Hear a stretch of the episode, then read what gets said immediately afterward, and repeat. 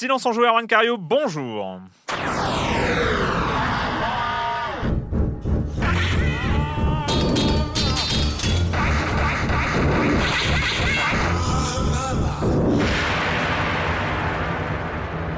Au programme cette semaine, on va parler de Clit Me de The Walking Dead, la fin. The Walking Oh, The Walk. C'est pas facile. Ah, l'ultime Clémentine saison, euh, édition, l'ultime euh, voilà, la fin, Les morts voilà, qui marchent. Highlanders, Photographs et la chronique de, enfin le reste du programme vous connaissez, hein, donc euh, la chronique de Jeremy Klitskin, le com des coms, etc.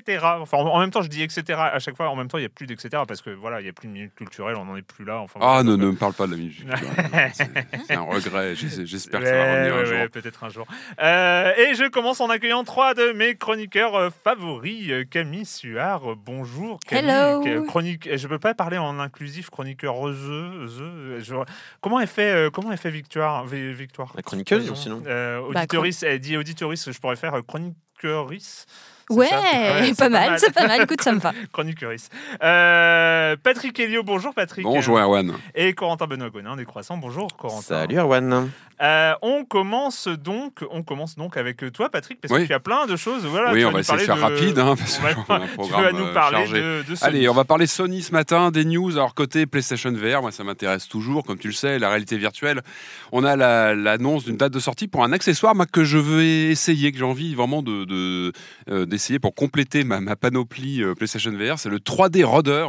En fait, c'est un petit accessoire qu'on met à ses pieds, sur, lesquels on, bah, sur lequel on pose ses pieds, qui nous permet de, de nous déplacer dans les jeux. En fait, ça permet dans les jeux en réalité virtuelle. Mhm. virtuelle. On sait que c'est un des problèmes en général liés aux accessoires avec le PS Move qui n'a pas de, de, de- comment dire de, de stick analogique, des choses comme ça. C'est pas toujours facile de se mouvoir. C'est souvent même le euh, ce qui déclenche un mal de cœur quand on joue. Donc là, cet accessoire peut peut-être régler ça. En tout cas, il va faciliter les déplacements euh, dans des environnements de réalité virtuelle. Euh, il sort le 17 juin en version PlayStation euh, PlayStation 4. Il- C'est un donc il a un- une licence officielle d'accessoires euh, Sony. C'est quoi le truc qui s'attache au pied là? Euh, tu mets tu mets tes pieds dessus et tu peux bouger comme ça. c'est Euh, ah oui. genre une Wii Fit. Non, ça c'est comme ces trucs. c'est une boule non. avec une, plateforme autour là ça. pour le yoga ou trucs non. Alors en fait, le truc, c'est que c'est déjà sorti sur PC. Il y a une version qui existe sur PC qui est compatible avec les jeux euh, PC classiques et les jeux réalité virtuelle sur PC. Et, on là, a des donc, on a- d'utilisateurs. Euh, je, genre, moi, je l'ai jamais essayé. Je, je crois que ça marche Je peux plutôt dire que bien. crois pas ou pas? Moi, j'ai envie d'essayer. Je suis vraiment curieux du truc parce que, encore une fois, ça peut vraiment, pour moi, euh, ça, ça peut régler un de ces vrais problèmes qu'on a aujourd'hui, notamment du le. PSVR. Mais si, sur le déplacement. Sur l'ergonomie. On, on sait jamais trop comment se déplacer. Je trouve que le fait d'actionner un stick te sort en général du côté immersif de ce que te- t'envoie ton image de tes yeux euh, à toi, en fait, dans, de- via le casque. Corps euh, Là, je pense qu'avoir euh, un- une action par tes pieds peut permettre de, bah, en fait, d'oublier le fait que tu as à te déplacer. Ça peut I devenir don't plus spontané. Ça sort en juin, ça coûte un petit peu plus de 100 euros. Moi, je vais, je vais, je vais l'essayer. Je suis curieux. Et puis, bah, tout ce qui, tout ce qui a trait à la réalité virtuelle, tout ce qui peut faire avancer le schmilblick sur la réalité virtuelle, je Non, suis. mais alors après, après c'est tout c'est ce une boîte française, En, en en fait, c'est le, c'est le, c'est c'est tout le, le- le truc des, des interfaces haptiques, euh, donc qui vont permettre de, de, de faire des retours Ouais. de- des univers Ah oui, dire, sur euh, le oui, oui. corps et tout ça. Ah, c'est autre chose. Bah, non, oui, oui, mais Parce il n'y a pas de retour. Enfin, il n'y a pas de. Bah, c'est- tout le problème, c'est que euh, le- ce qui crée la, la- Ah, mais tu vas trop vite, Erwan. Ça, ce c'est pour une génération ou deux. Ce qui, ce qui crée la dissonance et donc le mal de mer, c'est la différence entre les mouvements de ton avatar et, euh, et ce que tu vois avec, Ouais, euh, ouais, avec tes yeux. Donc euh, le fait que tu euh, doives avancer en appuyant du bout de ton pied, ça va pas Bah, te pas du faire. Non, non, ça que- va pas te faire marcher réellement. Non, mais ça une- va. Tu, tu poses tes pieds dessus et du coup, je pense que ça devient plus spontané dans tes déplacements. Ouais. On va l'essayer. Bah, je pense qu'on en parlera peut-être même ici. Moi, je- je, je vais, je vais Non, mais essayer oui, la bah, chose. c'est pas. Non, mais c'est une bonne piste pour euh, accentuer le côté immersion, c'est sûr. C'est vrai, Il y en a plein. ça dépend du retour aussi. Mais hein, bien sûr, de comment ça la se passe. sensation, Encore en une fois, je ne l'ai euh. pas essayé. L'objet me semble intéressant. On en reparlera.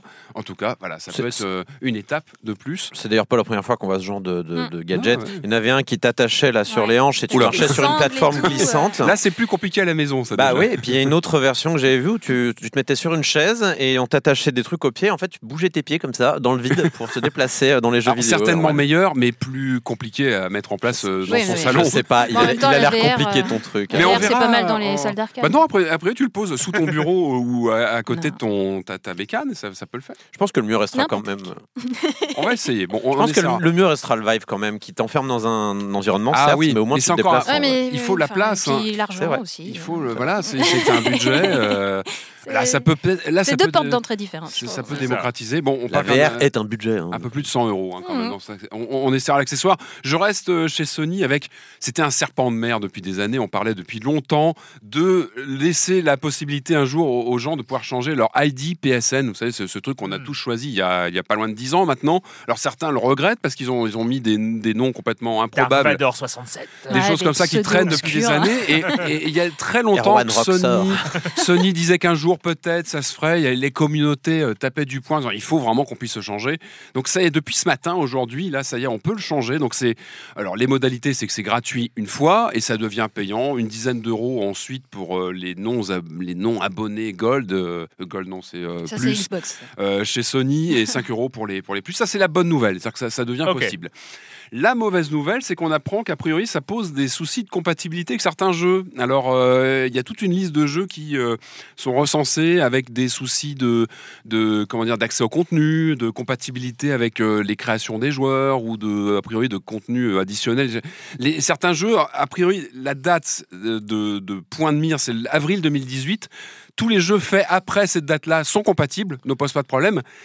C'est ce qui a été fait avant avril 2018. J'imagine au moment où Sony a dit on va mettre ça en place, préparer les jeux maintenant, et ben ça pose a priori des soucis. Donc j'ai envie de dire peut-être attendez hein, que, que les, les jeux un peu plus anciens soient patchés, soient mis à jour, que soient, soient préparés pour être compatibles, parce qu'à priori on peut, on Ouais. peut perdre. Enfin, est-ce qu'ils vont Euh, l'être Est-ce qu'ils vont l'être parce que tu prends un jeu, je sais pas, les euh, tous Parce que les, c'est pas euh, loin hein, tous les d'avril jeux 2018. Media hein. Molecule là euh, avec euh, leur, Oui, leur- leur bah, bien sûr. Ah bah oui, euh, oui, il date un petit peu. hein, machin, donc, euh, fait tes créations, t'as fait tes créations de monde et tout ça, mais euh, dans leur base de données à eux, ça doit être ton ID PSN. bah, c'est Ils ça, le télécharger euh, une fois et basta en fait. Donc euh, ça, ça, ça Ils vont pas mettre à jour, euh, je pense. Ça pose la, Tous les jeux. THQ, tout. Ouais. Bref. Et puis ça pose cette problématique de voilà d'avoir un identifiant et c'est voilà en dehors de tout ça de voilà de cette problème de tes accès à tes contenus etc qui sont relatifs à un compte c'est toujours cette problématique et là je termine sur euh, une annonce de cette semaine sur un service de cloud gaming alors on parle en général de, de jeux high tech d'accès à des nouvelles technologies à des à des jeux très très performants à distance mais, sur des machines Vu que euh, tu nous en parles. eh bah, bah oui, je vais vous parler du, du service AntStream, ça s'appelle AntStream. Donc c'est un, bah, c'est un service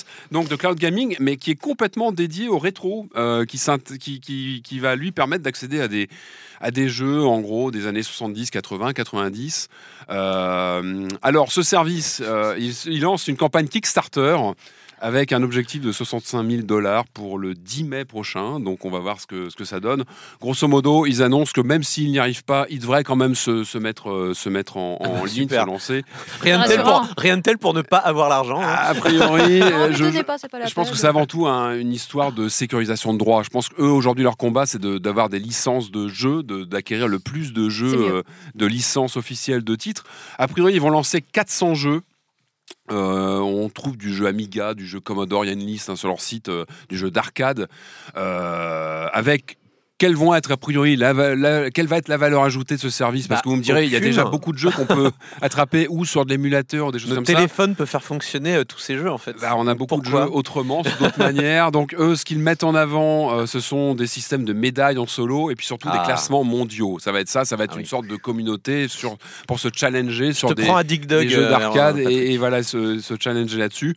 On parle, je crois que c'est pas officiel, d'un abonnement à 10 dollars environ par mois. Ouais. Et dans les... Déjà, les- What on est en ces eaux-là, a 10 priori. dollars par mois C'est ce qui se dit, hein. je crois que c'est pas officiel pour l'instant. C'est Les mecs, ils, ils ont méfu. Enfin, c'est pas la peine, quoi. euh, et dans les, dans les titres, moi j'ai noté. aussi cher que Netflix du Switchblade, du Renegade et du, euh, bah, du Pinball Dreams. Voilà, on a de l'Amiga, du Commodore, tout ça, ça va être, Oh. ça va être du Midnight Resistance, du Metal Slug. On a des jeux SNK. Bon, En tout cas, dans le tas. La bonne nouvelle, c'est qu'il n'y aura pas besoin de racks immenses dans les serveurs. euh, Ça pour, va, euh, ça va être plus facilité, facilité. Alors, a priori, c'est les gens derrière ça. Il y a quand même des, des pointures. Parce qu'il y a Ian Livingstone, hein, qui est un des, un des, des grands du jeu vidéo en, en Angleterre, et puis un Ah, l'ancien. euh, les, les livres dont vous êtes le Et héros voilà, le Ah, créateur, évidemment. Des, et puis un Ah des oui. Steve PDG. Jackson, y un hein, des anciens attention. PDG de Sega Europe. Donc il y a- y, y des pointures derrière qui a priori font tout le, tout le travail pour sécuriser les droits. Enfin. Sega Europe, puis- ils ont tenté de transformer leur jeu en free-to-play il n'y a pas si longtemps sur mobile. Ça a été un échec. euh, Et je lis mes notes, je vois c'est qu'à a priori ils auraient sécurisé les droits pour 2000 titres. C'est-à-dire qu'a priori la bibliothèque va, va augmenter. Alors vous me direz, moi le, problème que ça pose, évidemment, c'est un accès à plein de jeux, ça c'est toujours intéressant, dans des versions rétro qui sont pas forcément faciles d'accès, etc. Aujourd'hui, tout ça, ça va être plus simple d'utilisation. Moi, pour moi, le vrai intérêt de ce genre de, de, de proposition, ça va être une, une éditorialisation des contenus. Moi, moi dès qu'on parle de rétro et à chaque fois qu'on a parlé de, de compilation ici ou d'accès à des anciens jeux, moi, ce qui me soucie vraiment, ce qui m'intéresse, c'est une éditorialisation. C'est pourquoi pas bah, faire euh, des interviews des gens qui ont créé les jeux, recontextualiser ces jeux à chaque fois. Ça, je sais pas si ça va être au programme. Pour moi, ça serait vraiment quelque chose Ça ne le qui- sera pas, Patrick. qui justifierait. non, mais c'est vrai. Là, là, moi, dans ce que j'ai vu, il y a des très beaux titres, des titres sur des micro Ouais. 8 bits qui sont hyper datés et dont l'intérêt historique euh, est vraiment valorisé si tu remets en contexte, si tu expliques sûr, mais euh, pourquoi ces jeux, pourquoi ces gens, comment ils les ont fait. Donc on verra. Pour l'instant, euh, on n'en sait pas beaucoup plus. J'espère qu'il y aura voilà, un souci de, de contextualisation, d'éditori- d'éditorialisation de, de tous ces jeux, parce que c'est un vrai, voilà, c'est un, vrai réservoir de, de titres, et dont certains ont plutôt bien vieilli, donc ça peut être un vrai plaisir, de, en quelques clics, de se replonger dans, dans ces jeux-là. Euh, donc, une affaire à suivre. On va... Corentin. Euh, bon, bah, Epic continue. On en avait déjà, enfin, vous en aviez parlé euh, dans les derniers épisodes de Silence on joue, euh, de, de, de, de récupérer des exclus. En l'occurrence, Borderlands 3 Yes. sera sur l'Epic Store. Ah, ils font... ouais, ils ont- Et euh, le. euh, Six mois plus tard sur Steam. Ouais, six mois Ah, plus- c'est- c'est ouais, une exclue temporaire, absolument. Et du coup, le, le, le- bah, ce qui devait arriver arriva. Review bombing sur euh, Steam, c'était déjà arrivé à Metro à l'époque. Et là, grosso modo, tous les utilisateurs Ouais. ont décidé de mettre un avis négatif sur Borderlands play, 1 ça, et hein. 2 pour faire baisser la note. Sauf que Valve avait déjà euh, réfléchi au problème depuis un moment euh, pour éviter justement euh, ce genre de, de méconvenus, notamment de déconvenus, dès que euh, soit donc il y a ce genre d'annonce d'exclusivité ou bien quand un jeu est un petit peu trop engagé dans certaines valeurs qui plaisent pas aux joueurs, euh, voilà, un petit peu conservateur sur certains points. Euh, il voulait éviter justement qu'il y ait un impact sur la note qui est affichée quand vous euh, cherchez dans le catalogue, qui est écrit, vous savez, euh, très positive, euh, Mhm. moyennement positive, pas positive. Et euh, là, le 6 avril dernier, euh, ça a été le cas. Euh, le système de Valve a fonctionné et 4000 avis euh, ont été, n'ont pas été pris en compte dans le calcul de la note sur la page de Borderlands 2. Euh, alors, ils sont pas comptabilisés dans la note, mais on peut les lire. hein, ils sont en dessous, on peut les lire. Et évidemment, c'est que des ouin ouin ouin. C'est sur Epic, c'est pas sur Steam. Qu'est-ce que vous faites? C'est pas bien tout ça. Et ça, c'est important parce que c'est vrai que euh, c'est dégueulasse. Le review bombing, c'est dégueulasse. Euh, Il y a plein de, il y a plein de, il y a plein de, de développeurs, notamment indés, qui dès qu'ils font un, dès qu'ils font un geste un petit peu engagé ou politique, euh, se font mais euh, laminer euh, Mm. pour des raisons bêtes. Dès qu'on essaye de mettre une héroïne au lieu de mettre un héros dans un jeu, il y a un review bombing qui tombe. Euh, et euh, bah mine de rien, je pense qu'il y a vraiment des consommateurs qui arrivent sur le sur le catalogue de Steam et qui voient bah euh, note pas positive et qui du coup ne, ne prennent même pas la peine d'aller lire le jeu. Donc Surtout, surtout C'est une les bonne nouveaux- chose. En fait, en fait, c'est surtout important pour euh, effectivement les, les développeurs indés qui vont balancer leur premier ou leur deuxième jeu, Eh donc oui. ils vont être inconnus à la- Ouais. de la plupart du monde. faire, Et c'est vrai que, euh, par exemple, on peut voir euh, arriver dans les tendances ou les trucs comme ça des jeux qu'on ne connaît pas et voir euh, les euh, extrêmement positifs, très positifs, euh, plutôt positifs, etc. Et puis ça, ça peut aussi Ah bah, ça inciter joue. à, Ça joue. à oui, voir. euh, moi, je sais que euh, aujourd'hui, un des jeux dont on va parler, Highlanders, euh, j'ai, non, non, mais Christophe Lambert. Oui, oui, c'est ça. ah, vous n'avez pas commencé. Vous n'allez pas. J'ai pas prononcé le H. Je n'ai pas prononcé le H. J'ai dit Highlanders. Euh, eh bien, eh bien, j'y ai joué parce que je l'ai vu apparaître dans les tendances. J'ai vu directement euh, te- les, les opinions très positives ou extrêmement positives. Mhm. Et là, je me suis dit ah bah tiens, ça vaut le coup de, de regarder ce que c'est. Puis je sais pas comment fonctionnent tous les algorithmes de Steam, mais il y en a qui doivent remonter grâce à ça aussi, Mm. si jamais la note est très positive, euh, Oui, euh, le bouche à oreille fonctionne, ce genre de choses. Et c'est vrai que, bon, bah, notamment en période de solde, moi aussi, je euh, Tu regarde le catalogue et je regarde qu'est-ce qui est très positif, même si c'est vrai que je m'intéresse beaucoup à plein plein de jeux et que je fais, ah, Mm. celui-là, même s'il a une note pas- passable, euh, il me semble que j'en ai entendu parler, je vais jeter un œil. Ouais. Mais pour plein de gens, je peux comprendre que ça Mm. peut être un guide d'achat important. Pour resituer, donc le review bombing là sur ce jeu, c'était Ouais. sur le 3 du coup? Sur le 1 et le 2. C'est ça, oui, c'était du rétro Ouais. euh, Bah oui. pédalage Bah sur oui, les oui, oui. anciens, on est bien Et euh, d'accord. c'était déjà le cas sur Métro, C'est euh, ça, pareil, on euh, qui tape sur avait les eu euh, la anciens même chose. pour, euh, Pour euh, punir euh, Le prochain. Bref, c'est débile.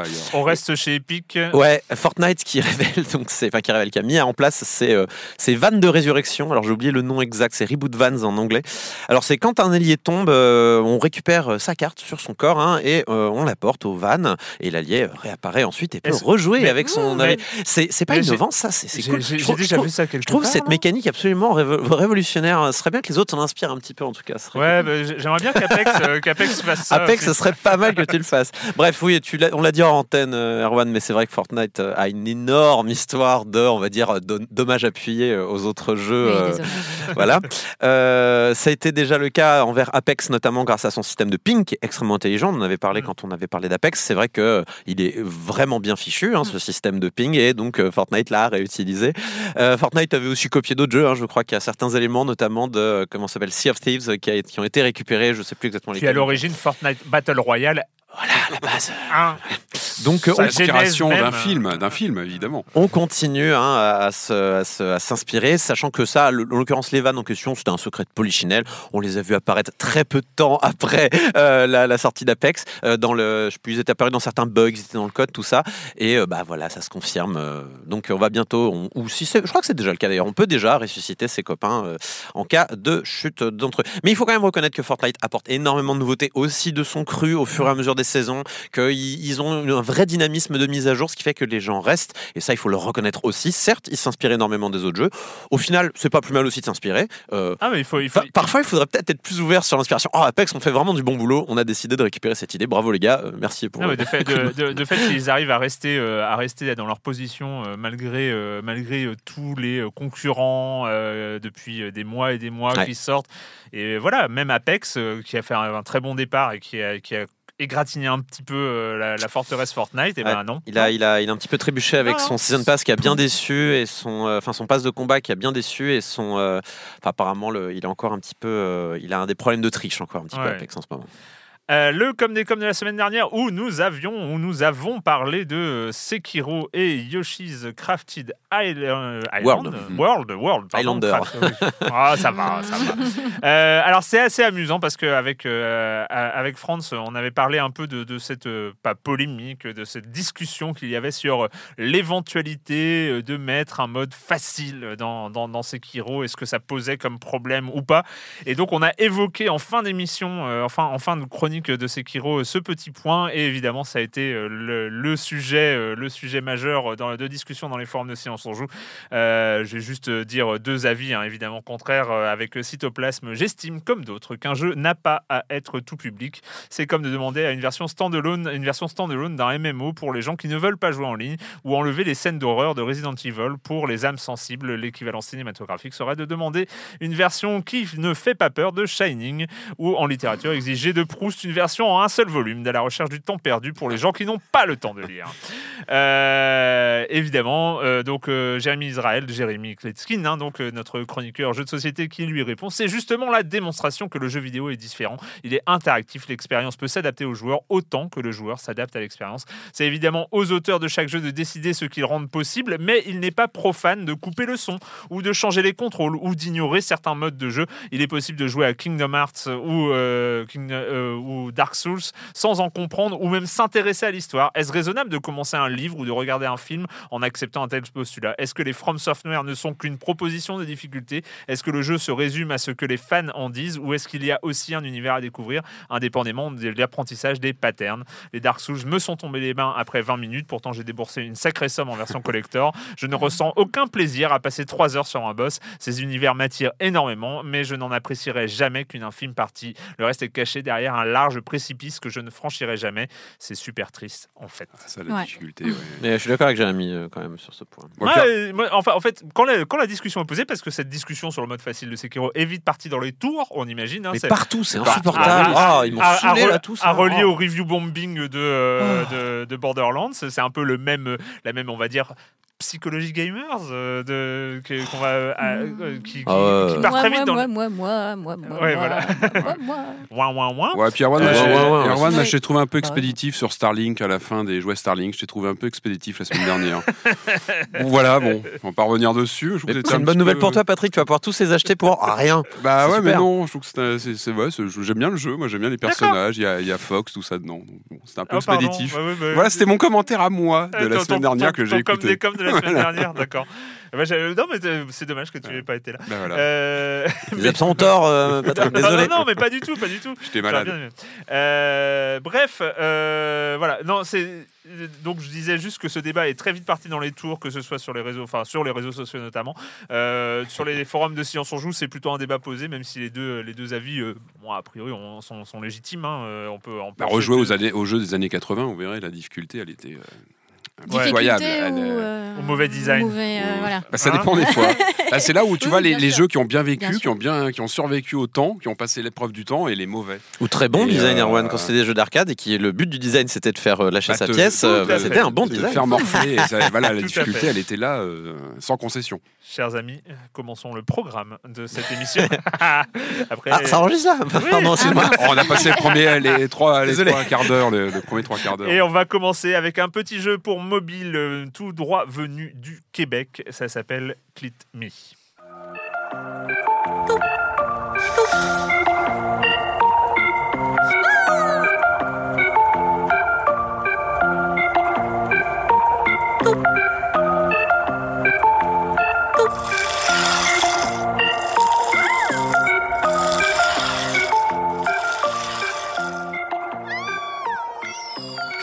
Je vais te laisser la parole, n'ayant pas une expertise sur le sujet. Enfin, su- non, Bah, je- ça pourrait je vais changer, revenir- je vais revenir sur ce Vas-y, Erwan, va sur terrain glissant, c'est parti. Euh, donc Clit Me, c'est euh, donc c'est un projet, trois, deux créatrices, un créateur, Mhm. euh, qui euh, qui ont euh, décidé de s'attaquer à l'orgasm gap. C'est ça? Oui, c'est ça. Alors, c'est un jeu ou une expérience exclusivement jouable donc sur le navigateur web de votre, mar- de votre smartphone. Donc, euh, n'allez pas chercher du côté du Play Store ou de l'App Store. Euh, car oui, donc euh, il s'agit sans mauvais jeu de mots d'une expérience tactile. Alors, comme son nom l'indique, il s'agit d'apprendre quelques tips sur le fonctionnement d'un clitoris et de jouer avec. Alors, on commence par personnaliser son clitoris. Il a une petite bouille plutôt marronne d'ailleurs. Euh, et ensuite, on apprend par exemple que cet organe sexuel est tout aussi érectile qu'un pénis et qu'il comporte aussi un gland et que ce dernier a même plus de terminaisons nerveuses que celui d'un pénis, environ 8000 contre 6000. hein. Euh, donc on va apprendre plein de, is. petits- plein, de, plein de choses.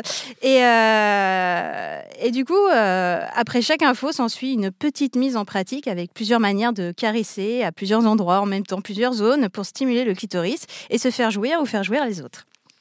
Alors c'est une manière déjà euh, de mieux connaître l'anatomie euh, de cet organe, de voir comment il est possible de jouir euh, avec de manière différente, différente parce qu'en fait bon c'est pas exhaustif, hein, chaque personne a son clitoris, enfin qui a un clitoris a des sensibilités différentes. Puis ça s'inscrit aussi dans un mouvement qui cherche à désinvisibiliser. Merci, De rien. Valentin. Euh, du coup, cet organe est. euh, et du coup, euh, donc cet organe dédié au plaisir et contra- en fait. et con- oui, en plus c'est très mignon. Enfin, c'est et euh, contre. J'ai vraiment du mal. hein. Dit que des mots contrebalancer. durs. Mais oui, mais contrebalancer avec tous les pénis que l'on voit euh, toujours, partout, Ouais. partout, partout, partout. Et en plus, c'est plein de, de- de bienveillance. hein. C'est euh, beaucoup de, de discours sur le, le consentement, le respect et l'écoute Oui, tout des ça, il y a des et- messages qui passent. oui, oui, c'est vraiment très, très bienveillant. Et puis, je vous avais entendu le son. Enfin, Ah oui, c'est tout mignon. Si le jeu est aussi lumineux que ce qu'on vient d'entendre, euh, très- c'est presque. Ouais, c'est c'est- C'est ça. petit orgue. Non, mais c'est- ce qui est intéressant, c'est qu'il s'inscrit aussi dans toute une réflexion euh, actuelle euh, qui. euh, qui euh, Bah, vous avez qui- sans doute vu la campagne euh, It's Not a Bretzel. C'est euh, c'est- Mm. en fait c'est- c'est c'est un clitoris qui a été imprimé en 3D et qui, euh, qui, qui, qui montre vraiment euh, autre chose que juste la partie immergée de l'iceberg. Et du coup, euh, du... du- coup, ça a été placardé un peu partout. Du coup, tu penses qu'il s'adresse à qui ce jeu en fait concrètement euh, bah, toute personne euh, désireuse d'en savoir plus sur le clitoris, une personne qui a un clitoris ou une personne qui, qui pas. veut faire plaisir à quelqu'un qui a un clitoris. Mhm. Parce que du coup, tu, tu apprends plusieurs gestes et, euh, et voilà quoi. Et euh, juste, euh, voilà, les créateurs, ils s'attaquaient à ce que j'ai appelé l'orgasm gap, hein, c'est-à-dire c'est des statistiques qui montrent que dans les rapports euh, hétérosexuels euh, normatifs, hein, normés, il y a des- une différence entre le taux d'orgasme des, des, des- des femmes et, celle de- et, ce- et celui des hommes.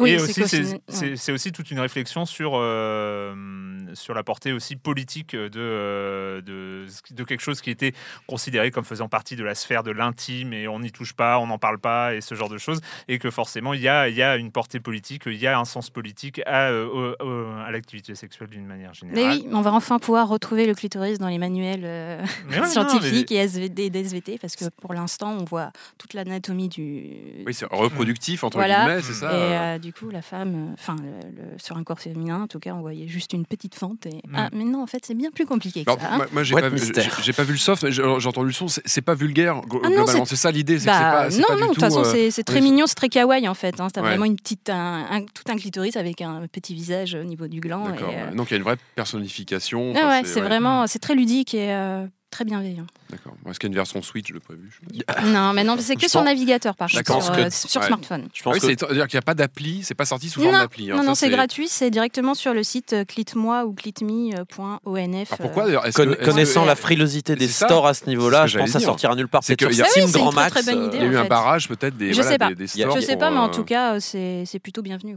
Il y a quasiment que Steam qui accepte ce genre de jeu aujourd'hui, de toute façon. Donc, euh, avec euh, genre des jeux comme Janista Justin qu'on a déjà vu. Bon, là pour le coup, c'est des pénis, mais euh, Ouais. Ah, les Apple, pénis, euh. Nintendo, je les vois très mal accepter ce genre de choses. Quoi. Ah, Malheureusement. pourtant, oui. Malheureusement, euh, absolument. Bien sûr. Euh, juste euh, pour signaler deux, deux trucs qui sont euh, liés. Euh, L'épisode des couilles sur la table qui vient d'être mis en ligne euh, au moment où on enregistre il y a quelques heures, qui est consacré, qui est un, un entretien avec Martin Page sur son bouquin Au-delà de la pénétration et où ça parle aussi de, de justement de clitoris et ça parle aussi de orgasm gap, donc le fait que Mm. les orgasmes masculins ne soient pas, il n'y a pas le même taux de, de réussite entre guillemets. Et autre chose auquel ça m'a fait penser, c'est l'actualisation euh, de, du bouquin Notre corps nous-mêmes hein, et du documentaire qui va avec. euh, qui a- Il y a eu un, du crowdfunding euh, là-dessus. C'est un bouquin américain des années 70 qui avait été actualisé en France. C'est-à-dire, en fait, c'est euh, grosso modo des femmes qui écrivent sur, euh, sur leur corps euh, et sur la perception et sur. Enfin, c'est c'est politique et tout ça. Et euh, donc, il y a eu un crowdfunding et c'est attendu pour la fin de l'année. euh, donc, une actualisation 2019 parce que, évidemment, c'est un livre des années 70. C'était un livre important et avec des nouvelles choses. Mm. Donc, ça serait aux éditions hors d'atteinte pour la fin de l'année.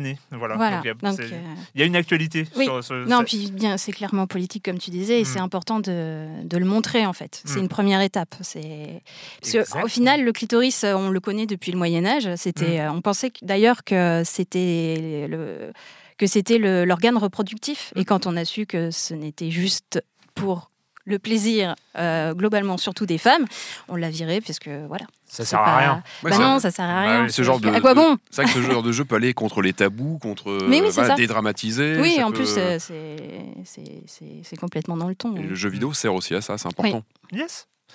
Eh bien, on va changer de sujet, mais bien. hein. Pour le coup, on va aller. Mais je vous invite à aller voir, hein, ça Mais prend oui. 5 minutes. C'est ça. Non, non, mais juste, c'était exactement pour ça qu'on en parle ici même. C'est pour vous inciter à aller voir Clit Me ou Clit Moi pour la version française. Voilà. Voilà. Euh, on arrive. C'est une bien triste nouvelle. Bah, on était au courant que cette nouvelle était triste parce que c'était la dernière. saison. Triste, C'est- mais, mais, mais joyeuse aussi. mais finalement. joyeuse aussi parce qu'on a eu peur à un moment. On a eu peur que cette euh, saison de cette dernière saison annoncée de The Walking Dead euh, s'achève prématurément avec euh, la fermeture euh, dramatique dont on a parlé Oh là ici. là. Il y a de nombreuses reprises de, du- de Telltale. Euh, Le, Mm. le jeu a été repris. Alors c'était la bonne nouvelle. A été repris par euh, Skybound, donc la Skybound. boîte de, de Kirkman en fait. C'est ça. C'est la division jeux vidéo de. Et ça y est, The Walking Dead, c'est fini avec la sortie finale donc de ces quatre épisodes de la dernière saison. What's the plan? Our only hope is to distract them while we sneak on board. I have something I need you to see so you can understand what you're asking. If you want my help, try and walk with them.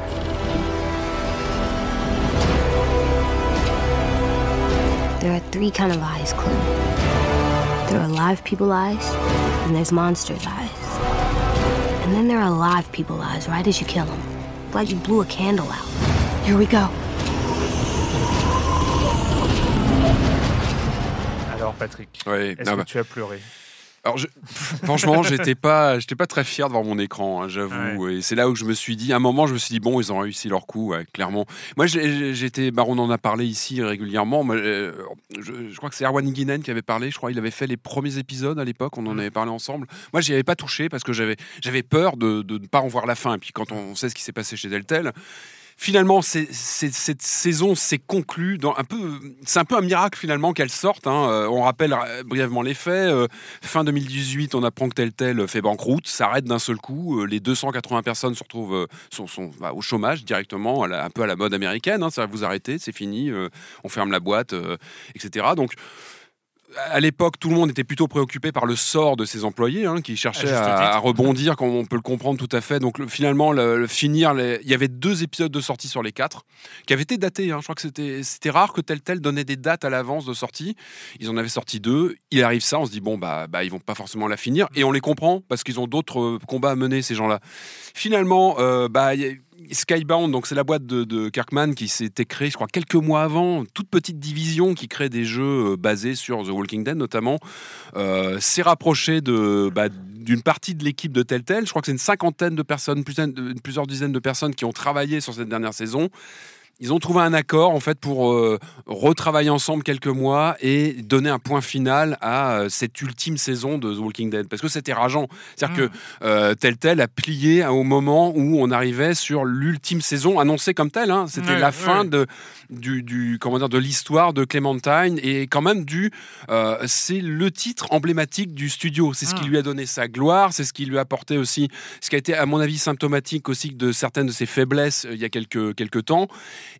on en attendait beaucoup et c'était important que le studio donne un point final. Et ça s'est fait. C'est c'est un peu le miracle, c'est qu'avec Skybound, donc il y a un repris. Il y a un très bon article de Variety, euh, je l'avais posté sur Twitter, que je recommande vraiment de lire. Il est fascinant cet article où ils expliquent comment euh, ces cinq mecs de Skybound euh, euh, retrouvent les gens de tel tel, ils vont dans les locaux et ils se remettent à travailler sur une sorte de, dernière, de Mm. dernier mouvement ensemble en disant on va finir cette saison. On, on pense même pas à l'après, on finit cette histoire. Parce que Ouais. derrière, et, et quand on lance le jeu, donc moi, moi, mon histoire, c'est que je n'avais pas touché aux deux premiers épisodes Mm. et je me suis fait un binge gaming, on va dire, de, de, de, de cette dernière saison. J'ai voulu la faire d'une traite et, et vraiment parce que je voulais être sûr qu'il y ait la fin, parce que je voulais pas rester sur quelque chose de, de, pas terminé. Et, euh, et c'est vrai, quand on, on lance le jeu, il y a un truc, parce qu'on sait que on lance une, une saison de jeu d'aventure. Déjà, quand on aime bien le genre, c'est quelque chose. Et puis, bah, c'est quand, même- quand même The Walking Dead. C'est l'étendard de, de tel tel. Et puis, on sait que c'est le crépuscule d'un studio. C'est pas rien quand même. Et c'est pas n'importe quel studio. C'est un peu le studio qui a revitalisé le jeu d'aventure, qui Mm. lui a donné un grand coup de, un grand coup de pied euh, en Totalement. 2012 et qui lui a donné de nouveaux horizons. Donc, il y a, il y a évidemment pas mal de choses qui se passent quand on lance la saison. Et puis, on a très peur aussi. On se dit, attention, est-ce que c'est pas une cash machine pour dire, bon, allez, on refait un peu d'argent, on refait deux épisodes à la va-vite histoire de combler et de faire un peu d'argent sur une saison euh, qu'on va vendre un peu sur le, tu vois, sur le cadavre un peu fu- encore fumant de tel tel. C'est un peu ce que je craignais. Moi, Mm. c'est le côté enrobage et hop, on. Non, c'est pas ça. Moi, Ouais. moi, c'est non, non, non. Moi, j'ai. Alors, c'est encore une fois, c'est un objet. un- C'est presque un peu morbide hein, quand on lance cette saison. Il y a, il y a une sorte de fascination et ça va très bien avec The Walking Dead. Finalement, Il y a- il y a- enfin, c'est assez fascinant. Je trouve l'objet en lui-même de cette saison. Le titre même de The Walking Dead, on est sur ça. Enfin, il y a quelque chose de performatif quand C'est tu le c'est lances. un jeu mort-vivant, en fait. C'est un jeu mort-vivant, Ouais. ça, ça en est même fascinant. C'est-à-dire Mm. que c'est un jeu fascinant pour ça, mais qui ne, ne se complaît pas là-dedans. C'est-à-dire qu'il Mm. avance et euh, il va vers sa conclusion, qu'on voit arriver peu à peu, et euh, beaucoup de fulgurance. Alors bon, voilà, j'avais noté donc cette histoire donc de, de Skybound. Euh, alors moi, ce que, ce que je trouve intéressant, c'est que bah, il, a, il apporte une conclusion. Il- il- moi, j'avais eu des difficultés avec The Walking Dead, pas avec le 2012, évidemment. La première saison, elle avait redéfini le jeu d'aventure. J'avais eu, j'avais commencé à avoir euh, des problèmes avec la saison 2, qui avait des problèmes de rythme pour moi, qui Mm. commençait déjà un peu à s'étioler, à se, à se répartir, à, comment dire, à perdre de son, de son impact en- avec trop de personnages dans tous les sens. Il, il, il en vou- il voulait trop en dire dans la saison 2. Et une saison 3, pour moi, qui était sortie il y a 2-3 ans, je Ouais. sais plus, qui pour moi était symptomatique du malaise tel tel, c'est-à-dire que c'était un jeu scolaire oui. scolaire dans un univers fascinant, parce qu'on est Mm. quand même sur la licence euh, The Walking Dead, hein, qui, a, qui a perdu de son éclat aujourd'hui, mais qui, a- qui- qui est intéressante. Et pour moi, la saison 3, les symptômes. Je l'ai refaite juste avant, justement, d'attaquer la 4. J'ai voulu la refaire, dans, me remettre dans le, dans le jus du truc. Elle est pas mauvaise, c'est un bon jeu d'aventure, la saison 3, mais elle est, elle est scolaire, elle est, les On personnages sont oubliables. Un spin-off comme ça. Un spin-off fait. qui- En plus, ce serait frustrant. qui n'apporte rien. Clémentine. Elle est, elle est en second plan. Oui, elle- elle est pas. elle, elle n'apporte rien. Et, tu- et en fait, quand tu refermais la saison 3, tu disais, mais j'ai rien à- enfin, il y a- ça n'apporte rien. Ces personnages sont sympathiques, mais il n'y a, pas, voilà, il y a pas, il y a pas d'âme là-dedans. il n'y a Mm. pas de. Et ben Non, là, c'est tout l'inverse. Je trouve que là, c'est cette ultime saison, et je pense que c'est certainement lié aussi à la fin du studio. Je sais pas comment ça s'est fait, si les gens savaient. Bah, ils savaient déjà que c'était une fin de, une fin de cycle. hein. Ils savaient qu'ils ils devaient apporter une, une, une fin à cette histoire de Clementine et Edgy, ce personnage, le petit Oh. garçon qu'on a, qu'on a vu naître dans la saison 2. Et c'est là où ça marche. Pour moi, ils ont resserré, ils sont revenus. Alors, je vais essayer de pas spoiler, hein, ça va, parce qu'il faut vraiment découvrir cette saison. Mm. Pour moi, la, la réussite, c'est qu'ils ont resserré sur un couple, un duo de personnages, Oui. comme ils l'avaient fait sur la première saison avec oui. Lee et Clementine. Là, évidemment, tu as cet effet de miroir avec Clementine et le petit Edgy. Pareil qu'on a qu'on voyait un peu dans la saison 3, mais qui était un peu en, en second plan. Là, non, il est là, lui. On- il a grandi. Ils ont tous les deux grandi. Clémentine est une adulte avant l'âge, Mm. euh, av- avant l'heure. On sent qu'elle est, voilà, qu'elle a, vécu. Et, et tous les deux, il y a une alchimie entre ces deux personnages, alors que j'y croyais pas, moi, Oui, euh, c'est un peu ce qu'on retrouvait avec Lee et Clémentine, sauf que là. AJ, c'est un enfant qui n'a pas et- connu l'ancien monde. Et, qui, et ça, c'est intéressant, Et ça, je trouve. c'est une thématique intéressante. il encore le autre dit. chose. Il a cette rancœur d'être né après les événements bah, de la fin du monde, hein, d'arrivée du, bah, du- de la zombification du monde. Il n'a appris qu'à survivre et pas à il n'a jamais connu le monde d'avant. C'est tout bête. Mais ça, même, tu vois, même dans la série, je me rappelle pas que c'était dans la série télé que ça a été bien mis en avant. Non. Là, il y a quelques On, on sent- on phrases. sent que ça manque un peu d'unité de pédopsychiatrie quand même. euh, Ah bah, dans ce c'est le moins qu'on hein, puisse parce dire. que le gamin, il est, en- Il est. euh, il est un peu mais badass, moi, ce euh, gamin, mais c'est- dans, dans- le sens psychopathe aussi. hein, c'est- Bah oui, mais Ouais. Et en, fait, ça, il, a appris que à sa place, Et ça fait un fil rouge. Moi- pour moi, Edgy, ce personnage de Edgy, que, que j'avais, ouais, que j'appréciais moyennement dans la saison 3. Pour moi, ce qui est intéressant, c'est qu'il est comme le fantôme de Lee, qui est toujours là. Euh, même dans la saison 2, il était plus là, mais il était là. On pense tout le Mm. temps à Lee. il, est- il est évoqué, il y a ce souvenir. Mm. Et Edgy, c'est pareil. C'est l'enfant de personnages qu'on a connus dans, dans des saisons euh, auparavant. Et il embarque aussi un passé. C'est-à-dire qu'on commence à avoir un passé avec cette, avec cette saison, avec il y a cette tout série. un lien de filiation en fait. Et, et quand Euh, tu joues ça, quand tu lances cette saison 3, que ces personnages, Edgy avec Clémentine qui a son vécu, bah, c'est plus que des personnages, ce sont des bagages entiers de, de, de, de- de scénarios qui arrivent avec eux. Et puis, en dehors donc de ça, de, ce- de cette, vraiment de ce, ce mariage entre les deux personnages, de leurs interactions qui fonctionnent bien, je trouve que les, les péripéties marchent bien. Enfin, l'arrivée, on, on va pas en dire trop, mais euh, cette école abandonnée, en ruine, avec ses anciens élèves, euh, bah, c'est il y a ça du aussi, mystère. Il n'y a presque pas d'adultes en fait. Ouais, a- on- Camille, Ouais. ta, ta perception, toi, de. Bah moi je trouve que euh, je suis assez d'accord avec Patrick, c'est que la boucle est bouclée en fait. Et euh, on retrouve, ça renoue vraiment avec le premier épisode où c'était euh, vraiment une relation euh, très...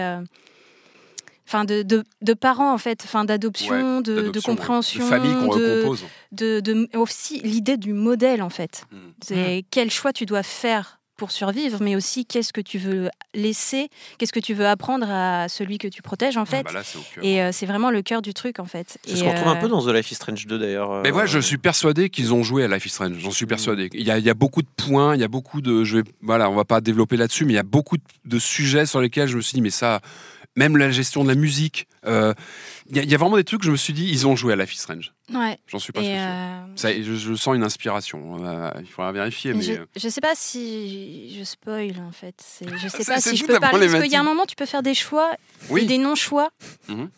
Sur euh, des relations. Oui, bien sûr, tu as. et ça, euh, enfin c'est tellement rare de pouvoir avoir un vrai choix bien sûr, et ouais. de Ouais, de qui, avec qui tu vas. avec qui euh, tu veux avoir une Exactement. une histoire Mm. ou, ou- ou ne pas avoir d'histoire au final. c'est tu dingue, c'est peux que- aussi ne pas en faire. Alors je suis d'accord, ces moments-là sont importants. Et moi, j'ai retrouvé la magie de Et la première plus- saison où tu, tu te sens les choix que tu dois faire, eh ben, ils te mettent la pression là dans cette saison-là. Et ils tu- sont tellement bien amenés, en fait, c'est naturel. Enfin, c'est Bah, tu le c'est sens que ça personnages. arrive, et puis voilà. Puis c'est c'est aussi symptomatique parce que est-ce que tu as envie de de d'ouvrir ta porte enfin est-ce que tu peux vraiment te livrer dans un monde aussi si hostile sachant Mm. que tu peux tu, tu sais que tu peux perdre tout le monde Ah bah n'importe oui, enfin, euh, ça va très. On le voit d'ailleurs. dans- Il se passe pas mal de choses. ils en hein, parlent sur, beaucoup euh, de ce la sujet là en plus en plus c'est c'est enfin voilà par contre il y a quand même toujours des problèmes je trouve euh, Ah sur bah les oui, phases de gunfight mais arrêtez quoi Et surtout que là, j'ai Arrêtez, faites les choses ils bien que vous faites très bien, mais arrêtez avec ça. expérimentent effectivement des gameplays un peu alternatifs du, du gunfight, du, ouais. du tir euh, Le QTE, ça va, mais le gunfight, c'est ou- mou, ou tu de peux pas l'action avancer. troisième t'as- personne. Même le QTE, le décor est 2D, 3D, mais du coup, tu vois rien, tu sais pas où tu peux aller, tu te tournes. Enfin, tu... enfin ça, par contre, ça, j'ai ragé. Et à chaque fois, ça te rembobine et ça te remet la scène juste avant et tu Ouais. tu t'énerves. Ah oui, quand tu dois te déplacer dans une meute de zombies notamment, et que oui, t'étais obligé de faire les coups là, le coup de pied dans les, enfin le coup dans les pieds, dans les pied, jambes. ah, ouais. Et c'est vrai que oui, c'est un peu, c'est pénalisant. Enfin, ça, je trouve que ça casse un peu le Ça truc. casse le rythme. euh, C'est vrai que le, le- le côté re- retry, down retry, un peu, un peu chiant. Bah, surtout euh, avec euh, l'obligation de revoir la ouais, scène juste avant. Là, la t'es là, euh, Surtout que là, c'est vrai qu'aujourd'hui, la force des- de, de- de ce jeu narratif nouvelle génération, c'est qu'on n'est plus du tout dans ce die and retry. On est Bah oui. sur le logique de choix, c'est-à-dire que Ça, fait un Par contre, ça, ils réussissent. hein. Ils le réussissent et je trouve qu'ils arrivent à remettre des enjeux que j'avais complètement oubliés, moi, chez Telltale. Des enjeux d'inquiétude. Euh, tu sens qu'il se passe des choses dans cette école, on va pas en dire trop, mais Ouais. très vite. Et tu t'as pas envie qu'on te pose de questions en vrai. Euh, tu sens que tu dois faire un choix bientôt, que tu vas devoir le faire et t'es là. Mais Mais oui, et quand, et quand tu joues, tu sens cet étau et ça, ça fait plaisir. Tu te dis, bon sang, ils y arrivent maintenant. Ils arrivent maintenant à remettre ça en place. Oui, t'es des- vraiment inquiet. où tu sens une inquiétude qui monte, qui monte, et des, des trucs qui vont arriver, tu les sens venir, tu dis non, je veux pas que ça arrive, et ça arrive, et tu te retrouves coincé dans une Mais oui, situation puis qui tu te te, dépasse. tu te sens responsable de ce petit AJ là. Tu, Et- tu- et et oui. puis tout le monde Ah, te le ça, ça, reproche. pour tout moi, le monde te réussite. reproche ta, ton éducation en Peut-être fait. même plus que Clementine, c'est Edgy, qui vraiment pour Oui. moi surnage de cet épisode. On va pas en dire trop, mais je trouve que ce personnage, il, Il est a, génial. Ah, parce qu'en fait, il se modé- tu le modélises en Mais tant oui. que parent euh, adoptif. C'est toi qui, qui, qui en fait En ce qu'il va devenir, et à la fin, le jeu te livre un peu le personnage que ce que, Que tu en as fait. fait. Et Ouais. moi, je trouve la fin, on va pas, on va Non. pas spoiler la fin, surtout pas, mais la fin, moi, m'a donné des frissons. hein. Ouais. Il y a eu un, il y a un moment, et surtout à la fin, je, je craignais parce que c'est le moment que tu attends quand Mm. tu lances ce jeu. Tu sais que la fin, c'est la fin de tel tel, Mm. c'est la fin d'un Qui cycle. pense tout le long du jeu. Et elle arrive, et je trouve qu'elle est, elle est classe. Ils prennent le temps. Ils te Mm. laissent. euh, Tu vois, c'est Même pas. un- s'il y a peut-être des incohérences. euh, ça- Moi, je... je- sais pas comment on... tous- tous les chemins qu'on peut prendre en tant que joueur. hein, Je sais pas Ouais, moi, j'ai pas trop expérimenté non plus. Moi, j'ai fait ma session, j'ai fait mon fini. aventure. Bah, moi aussi, mais du coup, je sais J'ai- pas si on a eu la Je suis même. pas euh, rentré dans la mécanique. Je suis pas rentré dans les mécaniques. Je le ferai peut-être, mais un peu plus tard. Là, je veux Je sais laisser pas, le moi, jeu reposer. ça m'a ça m'a- satisfait. Et moi aussi, mais je trouve que la histoire, fin, quoi. je dis bravo, bravo de finir là-dessus. C'est même frustrant parce que tu te dis pourquoi ils n'ont pas gardé ça jusqu'au bout, pourquoi ils se sont dilués? On connaît les problèmes de tel tel, Mm. Euh, trop de jeux dans tous les sens, avec peu d'innovation, pas voilà. euh, Il y a un côté machinerie, euh, usine à jeu à licence, et c'est dommage. Et, et c'est frustrant de se dire là sur ce point final, ils réussissent un truc. Ouais. Et, Ouais, et non, c'est pas seulement parce qu'on est, euh, parce qu'on est, euh, comment dire, euh, on est nostalgique de tel tel. Non, moi j'étais même plutôt, je l'ai pris un peu à rebrousse-poil le jeu. Mais pareil, hein, j'étais là. pff, Et là, tu Qu'est-ce dis, qu'ils vont en ils ont faire un. Et puis, moi, il y a plein de clins d'œil. Il y a plein de clins d'œil. Je sais pas, Lost Boys, quoi. Il y a des trucs. à moi, ce film Génération perdue des années 80, t'as quand même un personnage, sans spoiler, qui c'est un sosie de Kiefer Sutherland dans, le- dans le, dans le film des années 80. Tu te dis, mais, mais ouais, carrément, quoi. C'est. Mais en, même- le, en même le- temps, en le même jeu, temps, il, te, il te cite entre- Blade Runner. Je sais pas si tu En- l'as eu, ça. De quoi? Blade Runner qui est cité. euh, bon, là, c'est- moi- moi, Non, mais, je- mais, mais de, de- de fait, c'est aussi très bien de partir sur un, Et c'est très quelque bien. chose, une note plaisir. ultra positive. C'est euh, plaisir. c'est Ouais, un puis peu, ça- euh, le match de, de 60 points de Kobe Bryant pour le dernier match de sa carrière. Quoi. Enfin, Non. Non, pardon.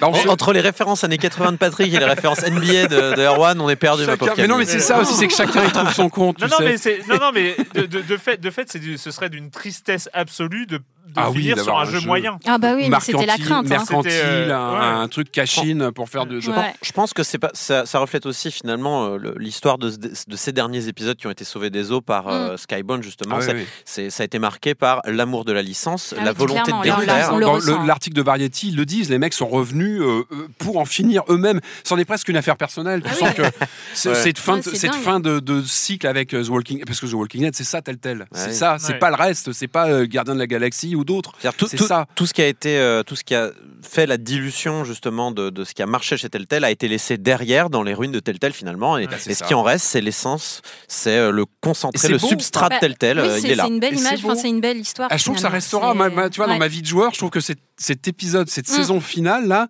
c'est beau. Tu te dis, bah il y a encore un truc. Il y, a- Mm. il y a un studio, même au- à la fin, quand et c'est tellement en parallèle avec l'univers du jeu, c'en Mais est oui. glaçant. C'est glaçant C'est- parce que le jeu, C'est avec cette histoire de zombies, et de mort au- autour d'un petit groupe où la mort est, est omniprésente. On le sait, hein, c'est l'ADN de. Là, on s'attache à des personnages. Il faut jamais s'attacher à des personnages. Mais oui, on le sait, mais Et ça voilà. et ça te pète à la figure et tu retrouves ça et tu te dis mais en fait ils parlent de leur jeu, ils parlent du studio, ils parlent peut-être même de mecs qu'ils ont connus en interne, tu vois qui c'est troublant, c'est vraiment c'est moi je le recommande parce que alors évidemment je pense qu'il il vaut mieux même avoir fait au moins la première saison pour connaître les personnages. Oui. C'est vrai que euh, comme je disais tout à l'heure avoir le bagage de la série avec ses hauts et ses bas, c'est un plus parce que c'est un point final qui embarque aussi le passif Alors, il n'y a, a pas Des- besoin pour avoir euh, commencé, j'ai pas fini euh, cette euh, dernière saison, il n'y a pas besoin d'avoir fait la saison 3. Ni me- à La peine- 3, à elle est très à peine- À peine la saison 2. La 3, Il y a. Edgy, si, un peu. Il y a, il y a Oui, mais on a un- des flashbacks de Edgy. oui, ouais, il y a des flashbacks, euh, on peut vendre. Donc, donc, euh, enfin, je pense que. La ayant 1, fait- la 2, la 4. Même la, même la 1 et la 4, à mon avis, ça Ça- tient. ça C'est- tient, Il ça faut, tient, il faut ouais. introduire le Oui. la force. La force du personnage de Clémentine Oui, avec, euh, mais avec- en fait, il y a quand même un grand écart un sur le voyage. comportement. euh, pour voyage. comprendre Clémentine, je pense que La le Oui, 2 le- est pas la- mal. la- Ça, la- la 2 importante. Parce ouais. que la 2, tu fais quand même des, des choix. euh, Je suis un peu en défenseur de la 2, je l'ai bien aimé moi. La 2, plus Ah, le temps Non, passe, plus ça je la trouve. Ah bah, surtout il y a- quand tu finis 4, au final, il y a des choses qui. Ouais. Il y a quand même des grands moments. dans Et puis Ouais. oui, bah, justement, avec Edgy, Bah, surtout la etc. fin. Enfin, Ah, la fin. il est- my God. Donc voilà, donc oh, c'est voilà, c'est- ça, ça finit bien cette histoire. Ça finit mal, mais ça finit bien. En tout cas, le studio est mort, mais on écope d'une bonne saison. Oui, c'était. Des Moi, fois, c'est bien quand ça Je se recommande termine. et ça fait plaisir. On se quitte en bon terme finalement, Oui. tel tel. Alors, Ah, c'est on, plus on tel va tel, mais on va tu vois, c'est une histoire qui euh, sans rancune. On va rester amis. ça, ça Sans finit bien. non, mais c'est vrai, mais, Non, mais- ça apaise tout le monde parce que moi-même, je me suis souvent c'est ça, em- c'est un emporté. soulagement à la fin, en fait. Je me suis souvent emporté contre tel tel parce que je les aimais bien ces gens-là. et J'espérais toujours qu'il y ait Mm. ce coup de fouet. Ils l'ont maintenant. Post-mortem, bon, Sur bah, le ils- lit de mort, tout est pardonné. Et c'est même après, ils sont euh, relevés avec un cri de râle, euh, Mm. mais ils l'ont quand même. Voilà, ils, ils sont là et ils réussissent leur coup. Non, il faudra voir ce que, ce que fait Skybound à la- à l'avenir. On va voir ce Et que. au fait, ils font The Wolf Among Us ou pas non, je crois que ça a été C'est annulé. Ça aussi, fait partie hein de le- le- le- la saison 2, elle a été Ah, annulée. moi, j'avais pas- bien aimé la saison. Mais c'est pour euh, ça qu'on- putain. Mais tout le monde, mais c'est pas une licence assez forte. Je Ouais, vois mal non, oui, comment. mais euh, clairement, euh, The moi j'ai découvert hein. de toute façon euh, le. Fable, je connaissais pas avant. Donc, mais ça sera peut-être un jour repris euh, par quelqu'un d'autre. Tout ça, on verra. Ouais. Mais bon. The Walking Dead, c'était la fin. Euh, c'est le moment. Euh, merci. hein. C'était. La passion. Voilà, la passion. La passion. la passion pour la mort. Ouais. Euh, Ah, il faut le dire, mais, pardon. Euh, non, mais quand c'est bien, il faut le dire. C'est vrai qu'on a tellement tapé sur tel tel. Il faut le dire quand il y a des, des bonnes choses avec des anciens du, du studio. voilà. C'est le moment de la chronique jeu de société de Jérémy Kletskin. Salut Jérémy. Salut Erwan, alors cette semaine on se retrouve au XVIIIe siècle, au moment où la communauté scientifique se mettait sur la gueule à coups de théories de découverte, où la concurrence faisait rage à travers l'Europe, entre Galilée, Kepler, Pascal, Boyle, Halley, Copernic, Bacon, et surtout celui qui a donné son nom à ce jeu, Newton. Alors euh, rien que pendant la mise en place du jeu vous allez être impressionné. Il y a d'abord un grand plateau avec la carte de l'Europe, puis un autre qui représente un arbre de développement de technologie, il y a une piste de spécialisation où on pourra décider d'aller trimer, 9 cartes actions sur trois niveaux différents, et puis des plateaux individuels représentant dans la partie haute une grande bibliothèque et dans la partie basse un emplacement poser des cartes. Alors Newton n'est pas un jeu qu'on peut apprendre en 3 minutes, Erwan. On va y passer tranquillement une demi-heure, mais c'est pas le genre de jeu qu'on va acheter pour faire une seule partie. hein. Et c'est bien là ce que j'aime dans ce jeu, c'est qu'il ne complexifie pas en rajoutant plein de couches les unes par-dessus les autres, mais plutôt en offrant un large spectre de possibilités et de stratégies différentes. Alors vous connaissez Erwan, je me fais grassement engueuler à chaque fois que je dépasse les deux minutes. Je ne vais donc pas pouvoir entrer dans les détails en vous expliquant comment on peut débloquer des rangées de livres dans votre bibliothèque. Je ne vais pas non plus vous décrire le déplacement sur la carte où on va visiter certaines universités, rencontrer des personnalités et débloquer des parchemins.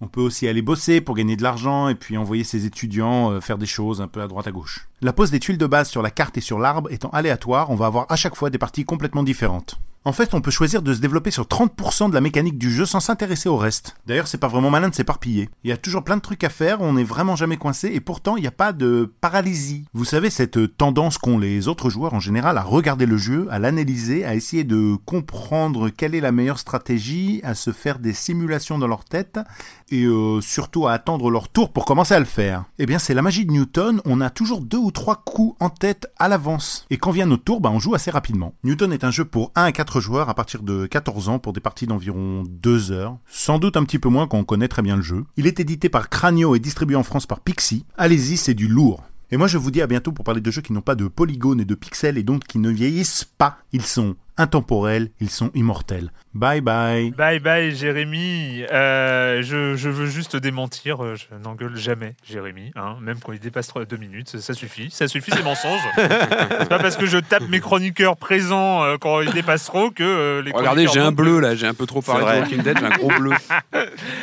Alors, euh, bah, je vais essayer de prononcer ce mot sans que euh, ça fasse penser à Christophe Lambert. On va parler d'Highlanders.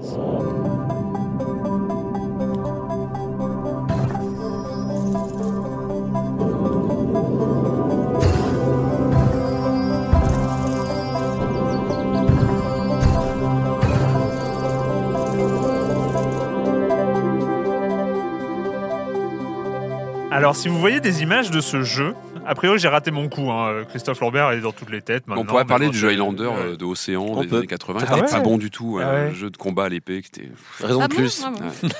Il fallait en rester qu'un. Qui était- eh oui, mais c'était Ah très ouais. mauvais, un y jeu avait- Il y avait contemporain. Queen ou pas? Ah, pas trop. Hein. euh, Non C'était un rendu vague, euh, mais c'était vraiment pas bon. Ah ouais.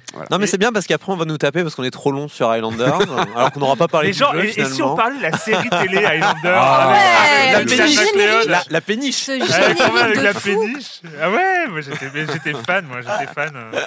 Ça se trouve, elle va arriver sur Netflix un jour. euh. J'adore. Highlander effets 2, on en parle aussi d'Highlander Non, 2. non, il il a Il jamais y a un très bon chroma euh, sur la question à l'époque. Ouais.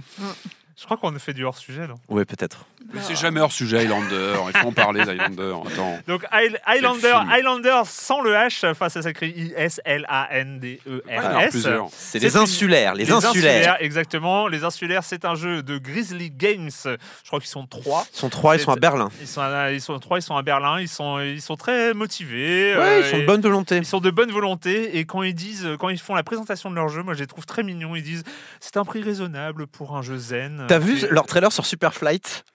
Pareil, ils sont en mode. Alors on fait une petite présentation et à la fin de cette présentation, vous saurez si vous mettrez votre argent dans notre jeu Non ou mais pas. c'est genre, genre ils, Ils sont très sympas. voilà, ils présentent le jeu avec chaque point et puis on, a, on, on s'est dit bon à quel prix on le met? Bon là il est à 5 euros. euh, voilà, on pense que c'est le Pas prix trop raison- cher. C'est le prix raisonnable pour le travail qu'on a fourni.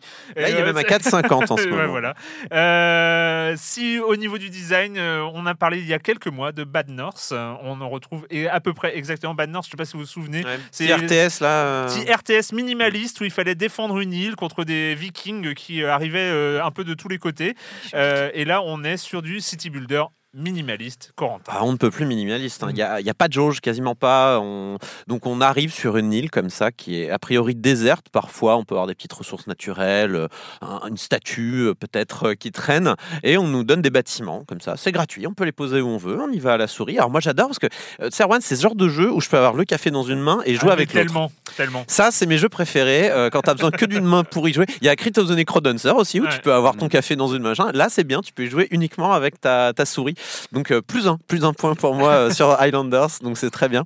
Euh, donc, on a juste à prendre ces petits bâtiments qui sont rangés hein, dans un petit tiroir virtuel en bas et les poser sur l'île. On peut les poser où on veut tant que c'est compatible. hein. Évidemment, les cabanes de pêcheurs vont se mettre dans l'eau, alors que les maisons normales vont se mettre sur la terre normale. Les mines ou les, les carrières vont se mettre sur les bordures de montagne en roche. Euh, et euh, chacun des bâtiments qu'on va poser aura une zone d'influence qui va être importante, puisque la plupart des bâtiments n'auront pas d'effet directement sur le monde, mais entre eux en fait. Ouais. C'est-à-dire que euh, quand on va poser une maison, par exemple, euh, souvent, euh, s'il y a d'autres maisons, eh ben, ça va apporter un bonus. Et en posant la maison, on va gagner des points. Et les points vont être au centre de tout le système de scoring, mais aussi de est-ce qu'on continue ou pas la partie d'Highlander. C'est-à-dire que Il y a des combats à l'épée après. non, absolument pas. C'est ultra calme, c'est posé, la musique est très cool, euh, le sound design est reposant, euh, les graphismes sont tout doux, il n'y a pas de texture, c'est quasiment que des aplats, c'est très mignon. Euh, mais on, est quand même, on a quand même le petit stress de est-ce que je vais réussir à passer à l'île suivante, puisque le but en fait c'est de remplir son île, puis de passer à la suivante, remplir l'île, passer à la suivante. Donc on va poser ces petites maisons, on va gagner des points en fonction de est-ce que la maison a été bien placée, est-ce qu'au moment où elle arrive, elle va bien interagir avec les maisons qui y a autour. Sachant qu'il peut y avoir des interactions qui sont positives, comme par exemple euh, des houblonneries avec euh, la- Des champs de houblon, des champs de houblon, par euh, tout simplement. Euh, ou alors des, des, des bûcherons avec des arbres, ou des bûcherons avec des scieries. Mais par exemple, des bûcherons et des bûcherons vont pas être contents puisqu'ils vont être en concurrence. Donc ça va te faire perdre des points si tu poses des bâtiments qui se rentrent en concurrence les uns avec les autres. Et du coup, il y a des bâtiments. Il faut réussir à euh, créer un petit peu son, son, son plan d'urbanisme euh, comme ça de son île en disant bon alors euh, par là ça va être les agriculteurs, là-bas ça va être le centre-ville, ici c'est les pêcheurs, là là il y a les cabanes qui veulent rester toutes seules parce que c'est des cabanes et que les cabanes voilà elles sont un petit peu isolées. Il y a les druides. Alors les druides c'est un peu les c'est un peu les souffres-douleurs les pauvres parce que les druides ils sont contents quand ils sont un peu tout seuls au milieu de la nature, il n'y a pas de problème.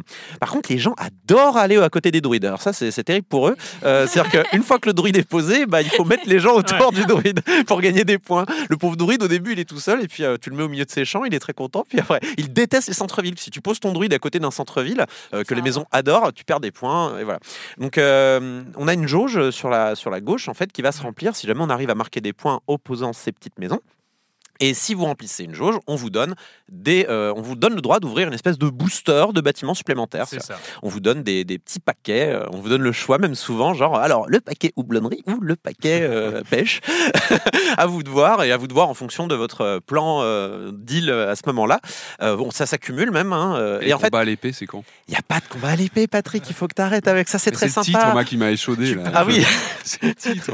Écoute, il n'y a pas de combat à l'épée, c'est terrible. C'est très, très, c'est très, très calme. Et en fait, aussi, il y a une autre jauge plus euh, longue qui, est, euh, qui représente l'île. Et une fois que cette jauge d'île est remplie, on peut passer à une nuit suivante qui est plus grande, avec plus de ressources, etc. On peut rester autant qu'on veut, hein, d'ailleurs, sur l'île euh, en cours, Tant qu'on a des ressources. tant qu'on a des Enfin, ressources, tant tant qu'on a des nouvelles des tant nouveaux qu'on a, bâtiments. tant qu'on a des nouveaux bâtiments. Ce qui fait que le bâtiment en lui-même est une ressource en fait. Il n'y a pas de genre euh, ah j'ai pas de pierre ni de bois donc je peux pas faire telle ressource. C'est vraiment les ressources qu'on vous donne et elles sont gratuites à poser. Il faut juste au bout d'un moment, c'est ça va être la place qui va vous manquer ou alors les places intéressantes. C'est-à-dire qu'il y a vraiment des moments où vous allez arriver tiens j'ai ma tour. Alors ma tour elle est intéressante parce que elle peut se placer au milieu des villes et en fait euh, elle va donner un bonus à tout le monde. Enfin elle va elle va prendre un bonus elle-même pour tous les bâtiments qu'il y aura autour. Mais au bout d'un moment quand vous allez avoir beaucoup de tours et ben les tours en elles-mêmes elles se mettent des malus. Donc en fait vous allez plus trouver d'endroit où mettre d'autres tours parce que vous allez perdre des points si vous la mettez votre tour.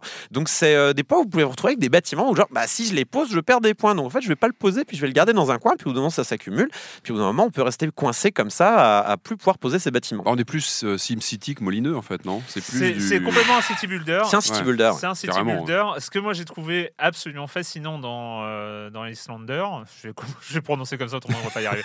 Euh, non, euh, c'est. euh, c'est- Islander. Bah ouais. Non, mais t'as raison, au moins, il n'y a pas de. Islandais. Voilà, sinon, Islandais. après, on a des images dans la tête, c'est terrible. Enfin, moi, Non, ouais, ce, qui est, non. ce qui est- Islander. ce qui est vraiment intéressant, donc c'est il y a ces deux jauges, hein. donc euh, une jauge qui va débloquer les bâtiments suivants et une jauge qui va débloquer l'île suivante.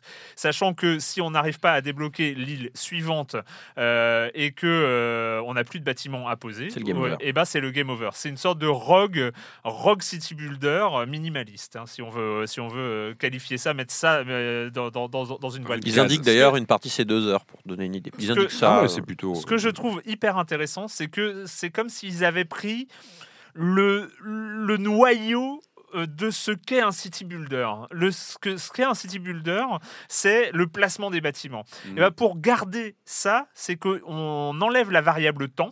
Mm. Donc la variable budget, le, le mois qui passe, Les euh, contingences, les, contingences euh, bassement matérielles de, de budget, et on va, ça, on va juste valider euh, d'une manière définitive le placement d'un bâtiment. C'est-à-dire que le, le bâtiment, au moment, au moment où il est placé, il va rapporter un certain nombre de points en fonction de ce qu'il y a autour de lui, et c'est tout. Et après, et après il, va, il va jouer aussi, il va rapporter des points indirectement sur les bâtiments suivants qui- ça. qui- qu'il va, euh, qu'il va influer. Et donc, en fait, on garde cet ADN ultra minimaliste en enlevant la variable temps euh, d'un city builder. Et le hein, qui est- stress, qui en est- fait. Et le stress du La city vulgarité, Ah. tu enlèves la vulgarité des, des paramètres. Euh, Et, et, et- et avec ça, et ben finalement, on a un jeu qui est très simple parce qu'à chaque bâtiment va être euh, lié euh, juste un nombre de points et euh, donc le remplissage d'une jauge. Mais finalement, en termes de résultats, en termes de cohérence générale de l'île telle qu'elle est rendue, et ben c'est plutôt très réussi. C'est-à-dire que hmm. les, les, les, les- les- y a, on va avoir un centre-ville, on va avoir des villages qui vont, qui vont popper parce que, euh, bah oui, c'est intéressant, on a, on a placé un druide parce qu'il y avait des ressources naturelles et tout ça. Et donc, oui, mais ça va créer un village autour du druide, ce qui est logique aussi. Ce qui est logique, parce que- Ce qui est, ce qui est logique. Et, euh, et puis, bah, euh, et la- le, le marché, le marché qui arrive un peu plus tard et qui va rapporter énormément de points si on a la place pour le poser. Parce Oui. que c'est si on a mis son île à un endroit hyper intéressant, mais qu'on a rempli, on a mis trop de maisons et puis on a mis un cirque aussi qui a rapporté hyper Oui. beaucoup de points.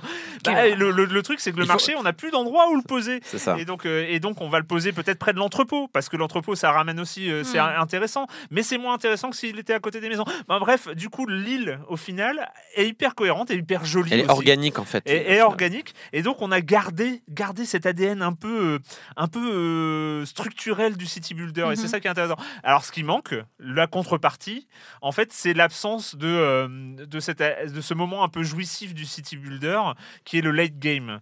C'est une fois que tu as vu Une fois que tout roule. une fois que tout roule et que et que t'as as ton compte en banque qui s'enflamme et puis euh, tu vas euh, optimiser le truc et puis tu vas C'est le moment où tu te mets bien au fond de ton, de ton fauteuil et que tu regardes ton écran. et tu fais ouais c'est bon.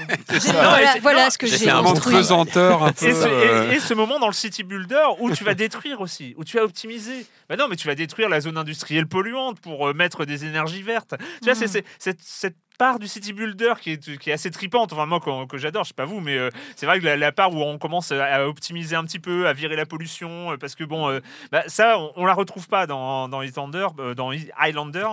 je, je, je- je sais pas. Ah, ce, ce nom m'énerve. Et, et- mais bon. Voilà, c'est ce qu'on appelle un jeu minimaliste aussi, c'est qu'ils ils, ils ont gardé le cœur du jeu. Il y a un petit côté qui peut être aussi envahissant au début. Enfin, moi, j'ai trouvé euh, un petit peu. Enfin, c'est beaucoup de choses à apprendre. On, on a notre bâtiment euh, qui est dans notre euh, inventaire et en fait, en passant la souris dessus, on a la liste des bâtiments Ouais. avec lesquels il va interagir. Et c'est vrai que pour certains bâtiments, la liste peut être longue Yes. et, et c'est vrai qu'au Ouais. début, on est ah, je sais pas ce que je fais, c'est compliqué. Mais ça, c'est souvent le cas dans les jeux de ce genre-là. hein. On est un petit peu submergé par la somme d'informations. Mais au bout d'un moment, en effet, comme dit Erwan, l'aspect organique va prendre le dessus et va dire non mais attends, euh, si, si je place mon auberge, évidemment qu'il faut qu'elle soit à côté du houblon Ouais. et des villages. Euh, si, si je mets mon cirque, ouais, si c'est des manoirs et des gens riches, ils vont pas aimer ça. Alors que c'est des petites cabanes et des, des- des maisons plus euh, populaires, on va dire, ça va être plus sympa pour eux. Et du coup, il y, y a un aspect logique qui vient se mettre en place. D'urbanisme, en fait. D'urbanisme. Tu parlais tout à l'heure de la place. Il y a aussi une gestion de la place qui est intéressante et qu'on finit par apprendre parce qu'au bout d'un moment, on a des plateformes qu'on peut placer dans la mer, qu'on peut mettre sur les montagnes, sur les endroits qui sont pas forcément euh, euh, faciles à construire. Il y a aussi une notion de euh, planification euh, qui n'apparaît pas de prime abord, mais qui finit par arriver, comme par exemple, non mais attends, je vais foutre, je vais foutre des bûcherons là qui vont se mettre en concurrence, puis après je vais te mettre une scierie au milieu, Ouais. ça va faire max point. Alors ok, j'aurais perdu 10 points avant, mais là je vais faire un max point avec un placement. D'ailleurs, il y a plein de petits succès qui, Ouais. qui, qui fonctionnent assez bien dans ce cas présent, qui disent ah là vous avez marqué 100 points avec un bâtiment. Bravo, les- c'est- bravo, c'est bien joué. Euh, et, euh, et du coup, on, on finit au bout d'un moment par réussir à planifier dans sa tête sans forcément énormément de mécanique. Et ça, je trouve, c'est un vrai petit succès pour un jeu de ce calibre-là. Alors c'est vrai que par contre, on se pose la question avec Erwan, un tel jeu, pourquoi il n'est pas sur mobile, pourquoi il n'est pas Ben, sur euh, c'est étonnant parce qu'il justement il se joue avec un doigt, il joue Ouais. euh, donc peut-être que c'est Il n'est pas sur. Switch non plus, je regardais. Il est il que est sur. PC. Que pour, sur pour PC. l'instant, il est que sur Steam. euh, Bon, il devrait, si et- ça et- fonctionne, ça Et pour devrait... le coup, je trouve, avec ce tarif-là, Bah oui. avec ce gameplay-là, qui je trouve hyper original, parce que le, le- le truc, c'est qu'ils ont réussi. Moi, Mm. la vraie performance, c'est ça, c'est d'avoir gardé la- cet ADN de City Builder en, virant, en- en virant, euh, tout, tout, ce qui m'a- tout ce qui était inutile ou, euh, enfin, ou ce qui était supprimable, en fait. Qu'est-ce qu'on peut. Euh, Qu'est-ce qu'on peut supprimer d'un city builder pour continuer à appeler ça un city builder? En fait, C'est Ouais, juste ils ont un vraiment focus, pris, ils sont euh, l'essence Les- du genre. en fait. Exactement. Et, et, et, et je trouve qu'ils ont réussi un truc, ça, et ça passerait très bien sur, euh, sur mobile. Je trouve qu'ils ont un tarif de mobile, un jeu qui marche très bien sur mobile. C'est, ça peut rappeler un truc euh, type, bah, c'est pas du tout le même genre, mais un peu euh, façon mini métro, comment il est bien Ouais, passé sur ouais, mobile ouais, euh, ouais, et tout ça. Et, et je pense que c'est un, c'est un type de jeu qui irait très bien avec le côté un peu rock de mini métro où euh, voilà, au bout d'un moment on perd euh, et, Oui, et on, un peu et on stressant quand recommence. même. Euh, voilà, là, sans, c'est sans tout le stress, Là, là, là, c'est- en en tout cas, vous m'avez convaincu. Non, c'est vraiment chouette et euh, à ce prix-là, ce serait bête de pas en profiter. Là, il est un petit peu moins cher, il est à 4,50. Je pour cherche des jeux temps. zen un peu en ce Ah, moment. donc, c'est euh, très très zen. En plus, euh, C'est joli en plus, moi, j'ai moi, vu. euh, moi, j'ai coupé le son, j'ai mis un podcast et j'ai laissé le bruit des mouettes. C'était très bien. Le bruit des mouettes. Est-ce que tu peux choisir le bruit des mouettes Non, non, non, mais on entend le bruit des oiseaux, des vagues et tout ça, et du coup, euh, j'ai Mm. j'ai juste De- laissé ça avec Ouais, le podcast. C'était très bien. Il ne peut en rester qu'un. Bah oui, la. Builder, il ne peut en rester qu'un. Euh, allez, on va faire. On, a fini avec ce nom de jeu là. hein, je, Voilà. je ne répéterai pas. Euh, et puis euh, c'est le moment euh, de- d'aborder le dernier jeu de, euh, de cette émission. Euh, c'est le nouveau jeu de Lucas Redwood. Qui est qui est Lucas Redwood Lucas Redwood m'a rendu fou avec son jeu précédent qui s'appelait You Must Build a Boat, qui était un, un chef-d'œuvre absolu, le meilleur match 3 euh, qui soit. Euh, et, euh, et il revient avec Photographs. Have you ever made a mistake?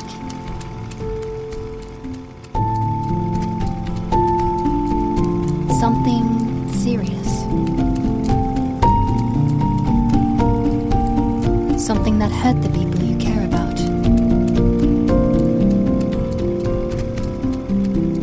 What if you could change that?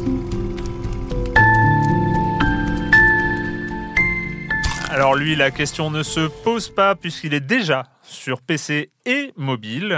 Que sur iOS pour le moment, mais Que Android, ça va arriver bientôt. Ça devrait arriver dans pas très longtemps. Alors ce photographe, Camille. La dépression. Mince. Voilà, Je voilà, comprends pourquoi tu as besoin de jeux zen en fait. Bah, c'est- zen hein, finalement hein, dans l'idée. Entre The euh, Walking Dead et ça, t'es servi. Oui, bah, c'est, écoute, c'est, c'est plutôt joyeux. hein. Donc, euh, oui, voilà, en fait, c'est, euh, c'est euh, un. On va suivre cinq histoires différentes. Euh, on arrive dans un moment crucial de la vie d'une personne. Pour avancer dans l'histoire, en fait, on, on fait des clichés avec, euh, avec un appareil photo. Ouais, on, fait- Voilà. on prend des sortes de polaroïdes. Oui, euh, parce voilà. qu'il y a aussi, en fait, c'est un jeu multiple parce que du coup, tu fais ça, c'est un peu en mode euh, objet caché. Tu as un Mhm. indice et tu dois trouver euh, dans la maison euh, quelle scène euh, il faut euh, qu'il faut capturer pour faire avancer l'histoire. Des petits mini-jeux aussi, j'ai vu, non? Oui, et en fait, chaque, euh, chaque histoire, euh, du coup, c'est montré via un petit Polaroid. Mhm. Et en fait, euh, tu as des mini-jeux, des, des petits puzzle games euh, entre, entre, entre chaque avancée de l'histoire. Et ils changent à chaque fois, ils s'adaptent à l'histoire. Donc, du coup, c'est toujours des puzzle games très différents et qui correspondent plus ou moins, euh, plus ou moins bien à, à l'histoire. T'as 5 gameplays en fait. Voilà, c'est Ah, ça. un par cinq histoire, du coup histoires, Voilà. cinq histoires, cinq gameplays. Donc du coup, c'était surprenant parce que je pensais que ça serait toujours euh, le même puzzle game euh, bête et méchant, mais au final, euh, non, non, c'est à chaque fois très différent et euh, la difficulté monte croissant. Ouais. Euh, donc euh, Lucas Redwood, donc euh, je, tu avais joué à You Must Build a Boat ou pas? Non. c'était euh, c'était un, truc incroyable. Donc c'était du match 3, hein, donc euh, le, le Bejeweled et, et, et, euh, et c'est quoi euh, Candy Crush. Candy Crush. Voilà. Bon bref, sauf que là c'est il y avait un côté jeu de rôle en même temps qui était qui- et surtout on retrouvait ce euh, design, euh, ce pixel art Très Là- joli. qui est hyper réussi. Il est hyper fort le mec. Ouais. Euh, en, en pixel art, c'est, euh, enfin c'est, on a rarement vu euh, quelque chose d'aussi cohérent et tout ça. Et donc c'est vrai que voilà, la dépression, c'est que euh, c'est cinq moments, euh, grosso modo, c'est cinq mauvaises décisions. C'est Ah, euh, c'est cinq Chouette. dé- décisions en fait.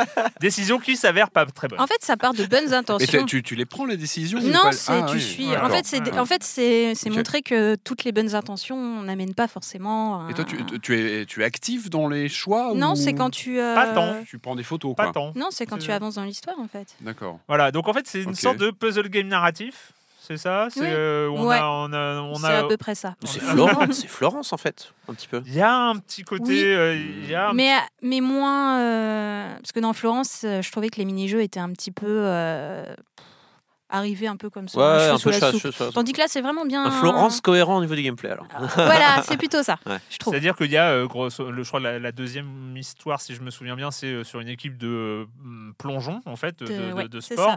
Et, euh, et le, le- le jeu, ça va être un, un jeu de lancer, en fait, où il va passer, devoir passer par des obstacles. Il va falloir euh, lancer le- le- le- la plongeuse pour qu'elle arrive Ouais. à, à- à un endroit La dans le bassin, et avec en rebondissant à Mm. certains endroits. Et puis on va, ça va donner la note, euh, la note euh, qu'elle Voilà, va obtenir ça. euh, au concours.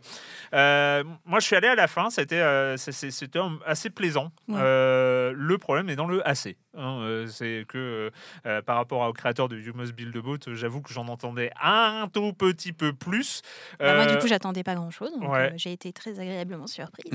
et, et alors voilà, le truc c'est que sur ces cinq histoires, il y a des, des fois c'est un peu facile, il y a des fois c'est très original, hein, notamment la dernière sur, sur les, une sorte de, de, de truc où ça devient un peu magique.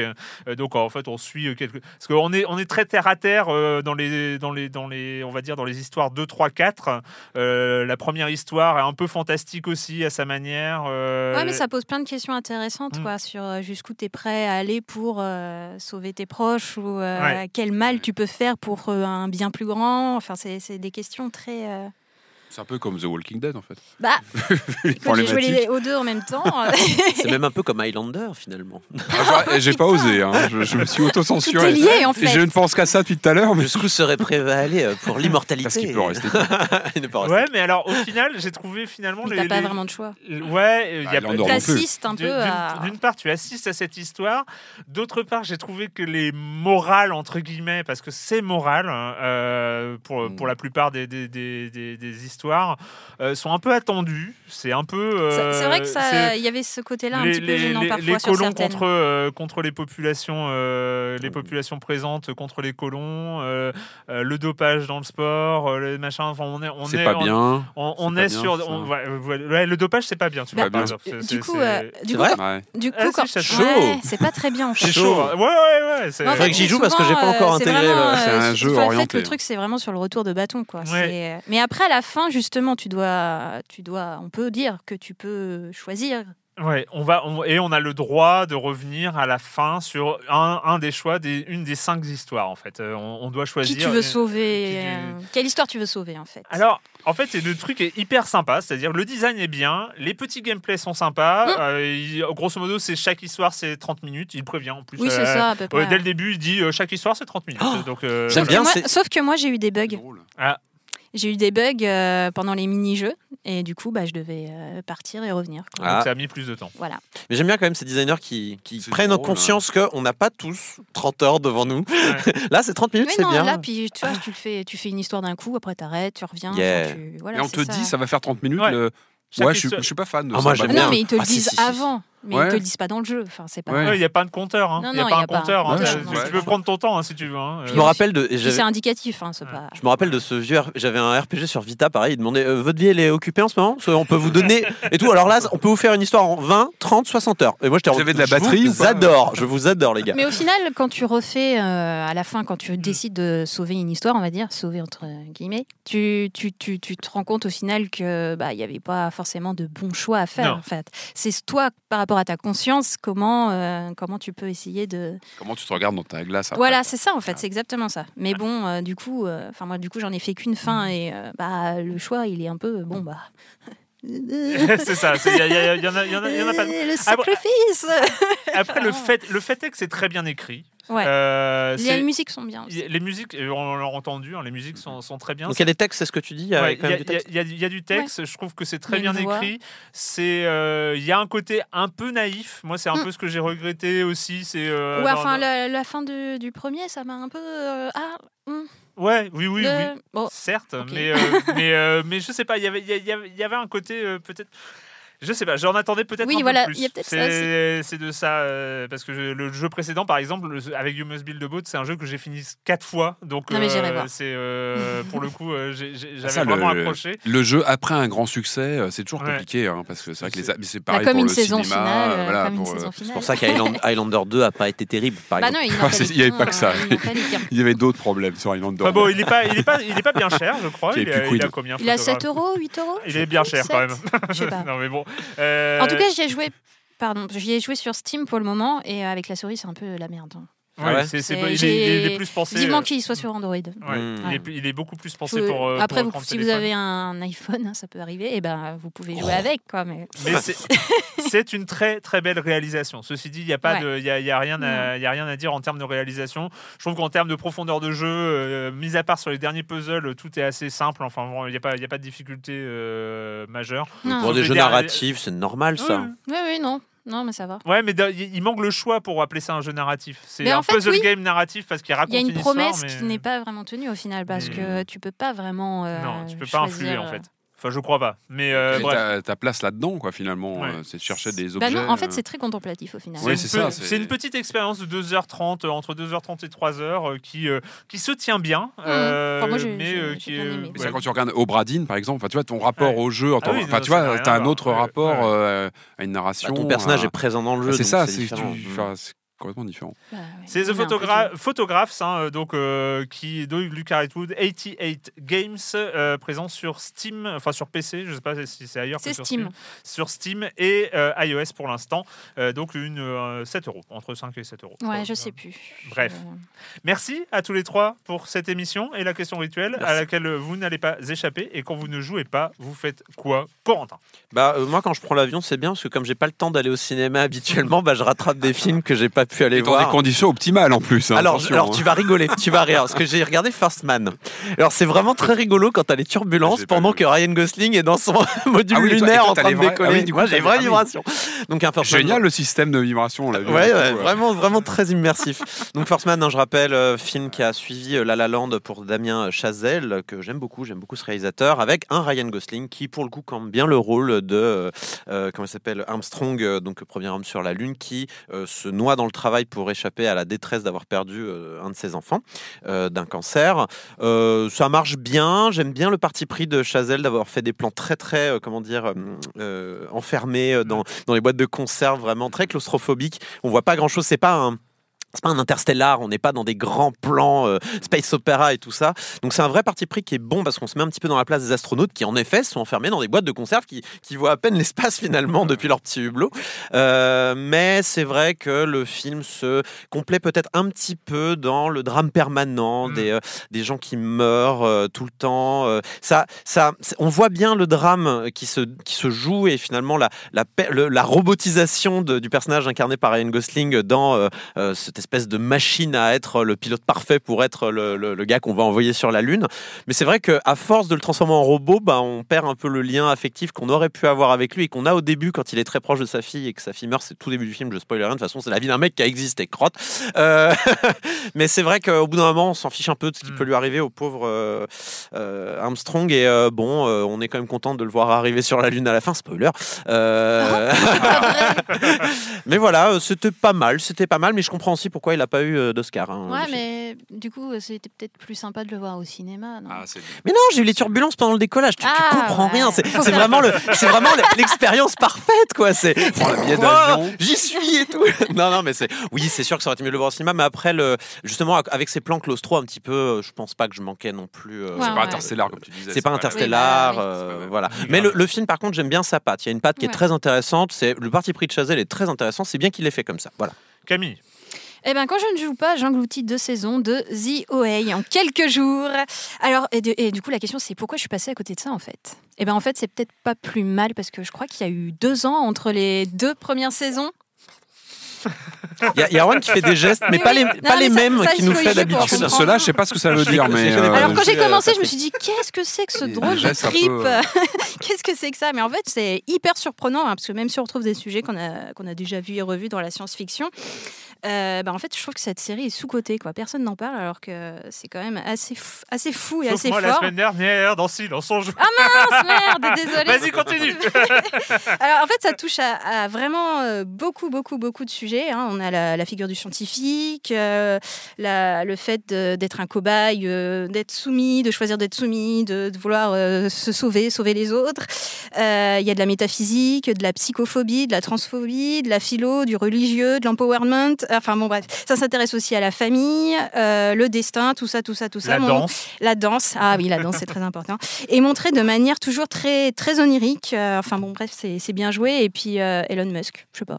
Oui, c'est ça. Hein Elon Musk. Hein, Elon Musk. Mais, c'est- mais cette saison 2 est, est dingue. Allez, non mais la Elle est- saison 2, Elle est tarée. la saison 1 était waouh, et la saison 2 c'est Ouais. waouh Et en fait, une, une des forces, parce que je crois que la semaine dernière, j'avais pas fini la saison encore, j'ai Ouais. fini. Et moi je l'ai vu en quelques jours. Une, une, des, une des forces que j'ai trouvées, c'est que moi, j'avais vu la première saison et elle, elle était tellement chelou, Ouais. tellement géniale, mais chelou, Mais que oui. je pensais qu'elle jamais- elle allait jamais être renouvelée. Et donc, j'étais content parce que la fin de la première saison, c'était une très bonne fin de série aussi. Elle se terminait bien. Et, là, c'est et là, c'est pareil. C'est-à-dire que si, euh, si cette saison 2 Oui. est la dernière saison, eh ben, c'est bien aussi. Mais c'est comme ça que les séries devraient être faites d'ailleurs. et- hein, et- c'est- et s'il y a Ouais. une saison 3, on sera tous que- contents. Mais en même temps, c'est- moi, s'il n'y a pas de saison 3, eh ben, ce sera un très mais bon. c'est pas euh, grave parce ouais, que c'est tellement. euh, Enfin, c'est c'est- c'est dur d'en parler. C'est tellement. euh, Trop bien. C'est trop Voilà. bien. Patrick. Alors moi, je vais vous parler d'un film de 1986 avec Christophe Lambert. Non, non, je plaisante. on pourrait. hein. Non, non, mais vous connaissez mon attachement. J'ai pour- cru. on pourra, on en reparlera un jour. Non, vous connaissez mon attachement pour le Paris des années 80, mis au cinéma, filmé, euh, les polars. Et, et- et j'ai ressorti un de mes DVD un petit peu poussiéreux euh, que je prends toujours plaisir à revoir. Ça s'appelle. C'est un film quand même qui a été euh, triplement césar- césarisé en 83. C'est pas rien. C'est La Balance, hein, un film de donc de 82. Euh, alors, c'est un film que j'aime beaucoup, bah, qui suit. euh, on a un casting de fou, hein, Nathalie Baye, euh, Richard Berry qui joue un flic, un policier euh, assez ambigu, un peu bizarre, mais bon, qui a vraiment une prestance à l'écran, et surtout Philippe Léotard. Grand, grand acteur et qui, qui joue là, en en fait, il incarne un proxénète qui va être ut- utilisé par la police euh, pour faire tomber un baron de la drogue euh, parisien. Et, euh, et Léotard est incroyable dans, dans, dans, dans son rôle. Il, est, enfin, il, est- il crève littéralement l'écran. Et alors, pourquoi je vous parle aussi de ce film en, en particulier au- aujourd'hui? Parce qu'il prend place dans le Belleville, c'est-à-dire à, à quelques, quelques rues d'ici même. C'est où. Belleville, Patrick? Bah, c'est pas très loin, c'est dans, c'est, c'est dans, c'est dans. Paris, on est juste à côté. Et en fait, ce qui est génial, c'est que ce film de- du début des années 80 est vraiment, enfin, se, se situe dans le Belleville des années 80 qui est méconnaissable. C'est-à-dire que c'est vraiment un Belleville euh, euh, old school, euh, ultra. euh, Enfin. Ça doit pas être terrible d'habiter par là, non?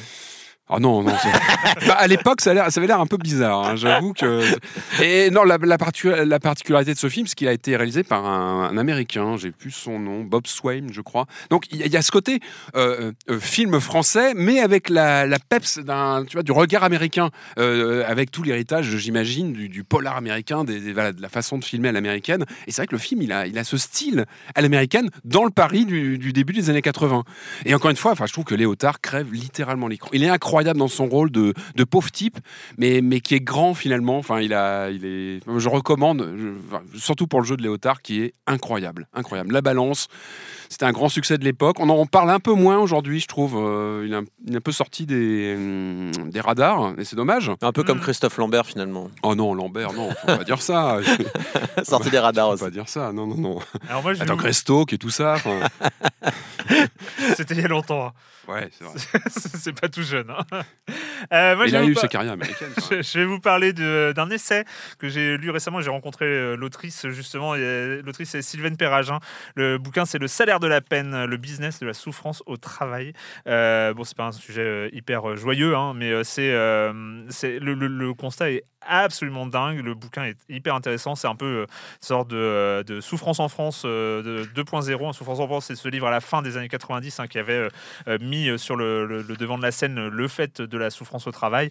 Euh, et, et après, qui ça avait connu une sorte de climax, hein, cette situation en dans les années 2006 euh, avec les suicides chez France Télécom et, et Renault notamment. Et en fait, ce que raconte Sylvaine Perragin, qui est une psychothérapeute euh, donc euh, d'entreprise, euh, voilà, qui, qui aide les entreprises avec ce, ce- ce- ce truc de la souffrance, c'est qu'en fait, le- la, la souffrance au travail est devenue un business. Euh, et en fait, il y a des cabinets de RH qui est les mêmes cabinets de RH qui ont fait de l'optimisation pour aider à optimiser les, et à rendre les salariés Vendre plus efficaces. Vendre maintenant, vendre maintenant la bienveillance euh, dans le, sur le milieu du travail, le fait de, d'être, euh, de le bien-être, euh, le bien-être des salariés. Et en fait, la veux dire les salles de billard et euh, les baby-foot et, et tout cet enrobage de communication finalement qui sont là pour euh, bah, pourquoi? Bah, pour euh, par le bien-être euh, optimiser, Optimiser. optimiser encore le, le rendement des salariés. Et en fait, le constat de, de, de Sylvaine Perragin et son, son bouquin est absolument incroyable parce qu'elle est, c'est pas, elle est pas, euh, alors les, les travaux des universitaires sont très bien, mais elle n'est pas universitaire. Elle est sur le terrain depuis 20 ans. Il y a des Et en fait, coup, tout et- ça. des- Et, c'est- ouais. et puis, et puis voilà, des constatations voilà, de ce business concret, absolu euh, qui n'est pas du tout là pour. euh, en fait, ce qu'elle a- ce qu'elle dit, c'est euh, euh, c'est une, c'est une destruction du travail, en fait. C'est pas une destruction de l'emploi, c'est une destruction de ce qu'est le travail. Et de l'individu, l'individu, évidemment, du travailleur qui va avec. Enfin voilà, moi je vous le conseille parce que c'est un livre Hmm. qui se lit très bien, qui est pas du tout optimiste, mais euh, Non, ça c'est, lire. hein, euh, mais c'est euh, franchement, c'est. Donc après photographe par exemple, c'est parfait. Après The Walking Dead, photographe, on lit ça. Et là, t'es bien. Et là, t'es bien. Elle en est bien. Ok, Et là, tu lances Clit, moi, pour changer. voilà. Et Highlander pour se reposer après. Heureusement. Le 1, le 2. Il y, a- un ordre, hein, les gars. Notez bien tout le monde, il y a un ordre de jeu à faire. D'abord, vous, vous allez au fond du trou, ensuite non, vous rebondissez. hein. On va s'arrêter- là. Merci à Solène Moulin qui est à la Réal. C'est super cool, merci. Et puis, euh, bah, nous, on se retrouve euh, la semaine prochaine sur euh, libération.fr, sur binge.audio et sur les internets. Ciao.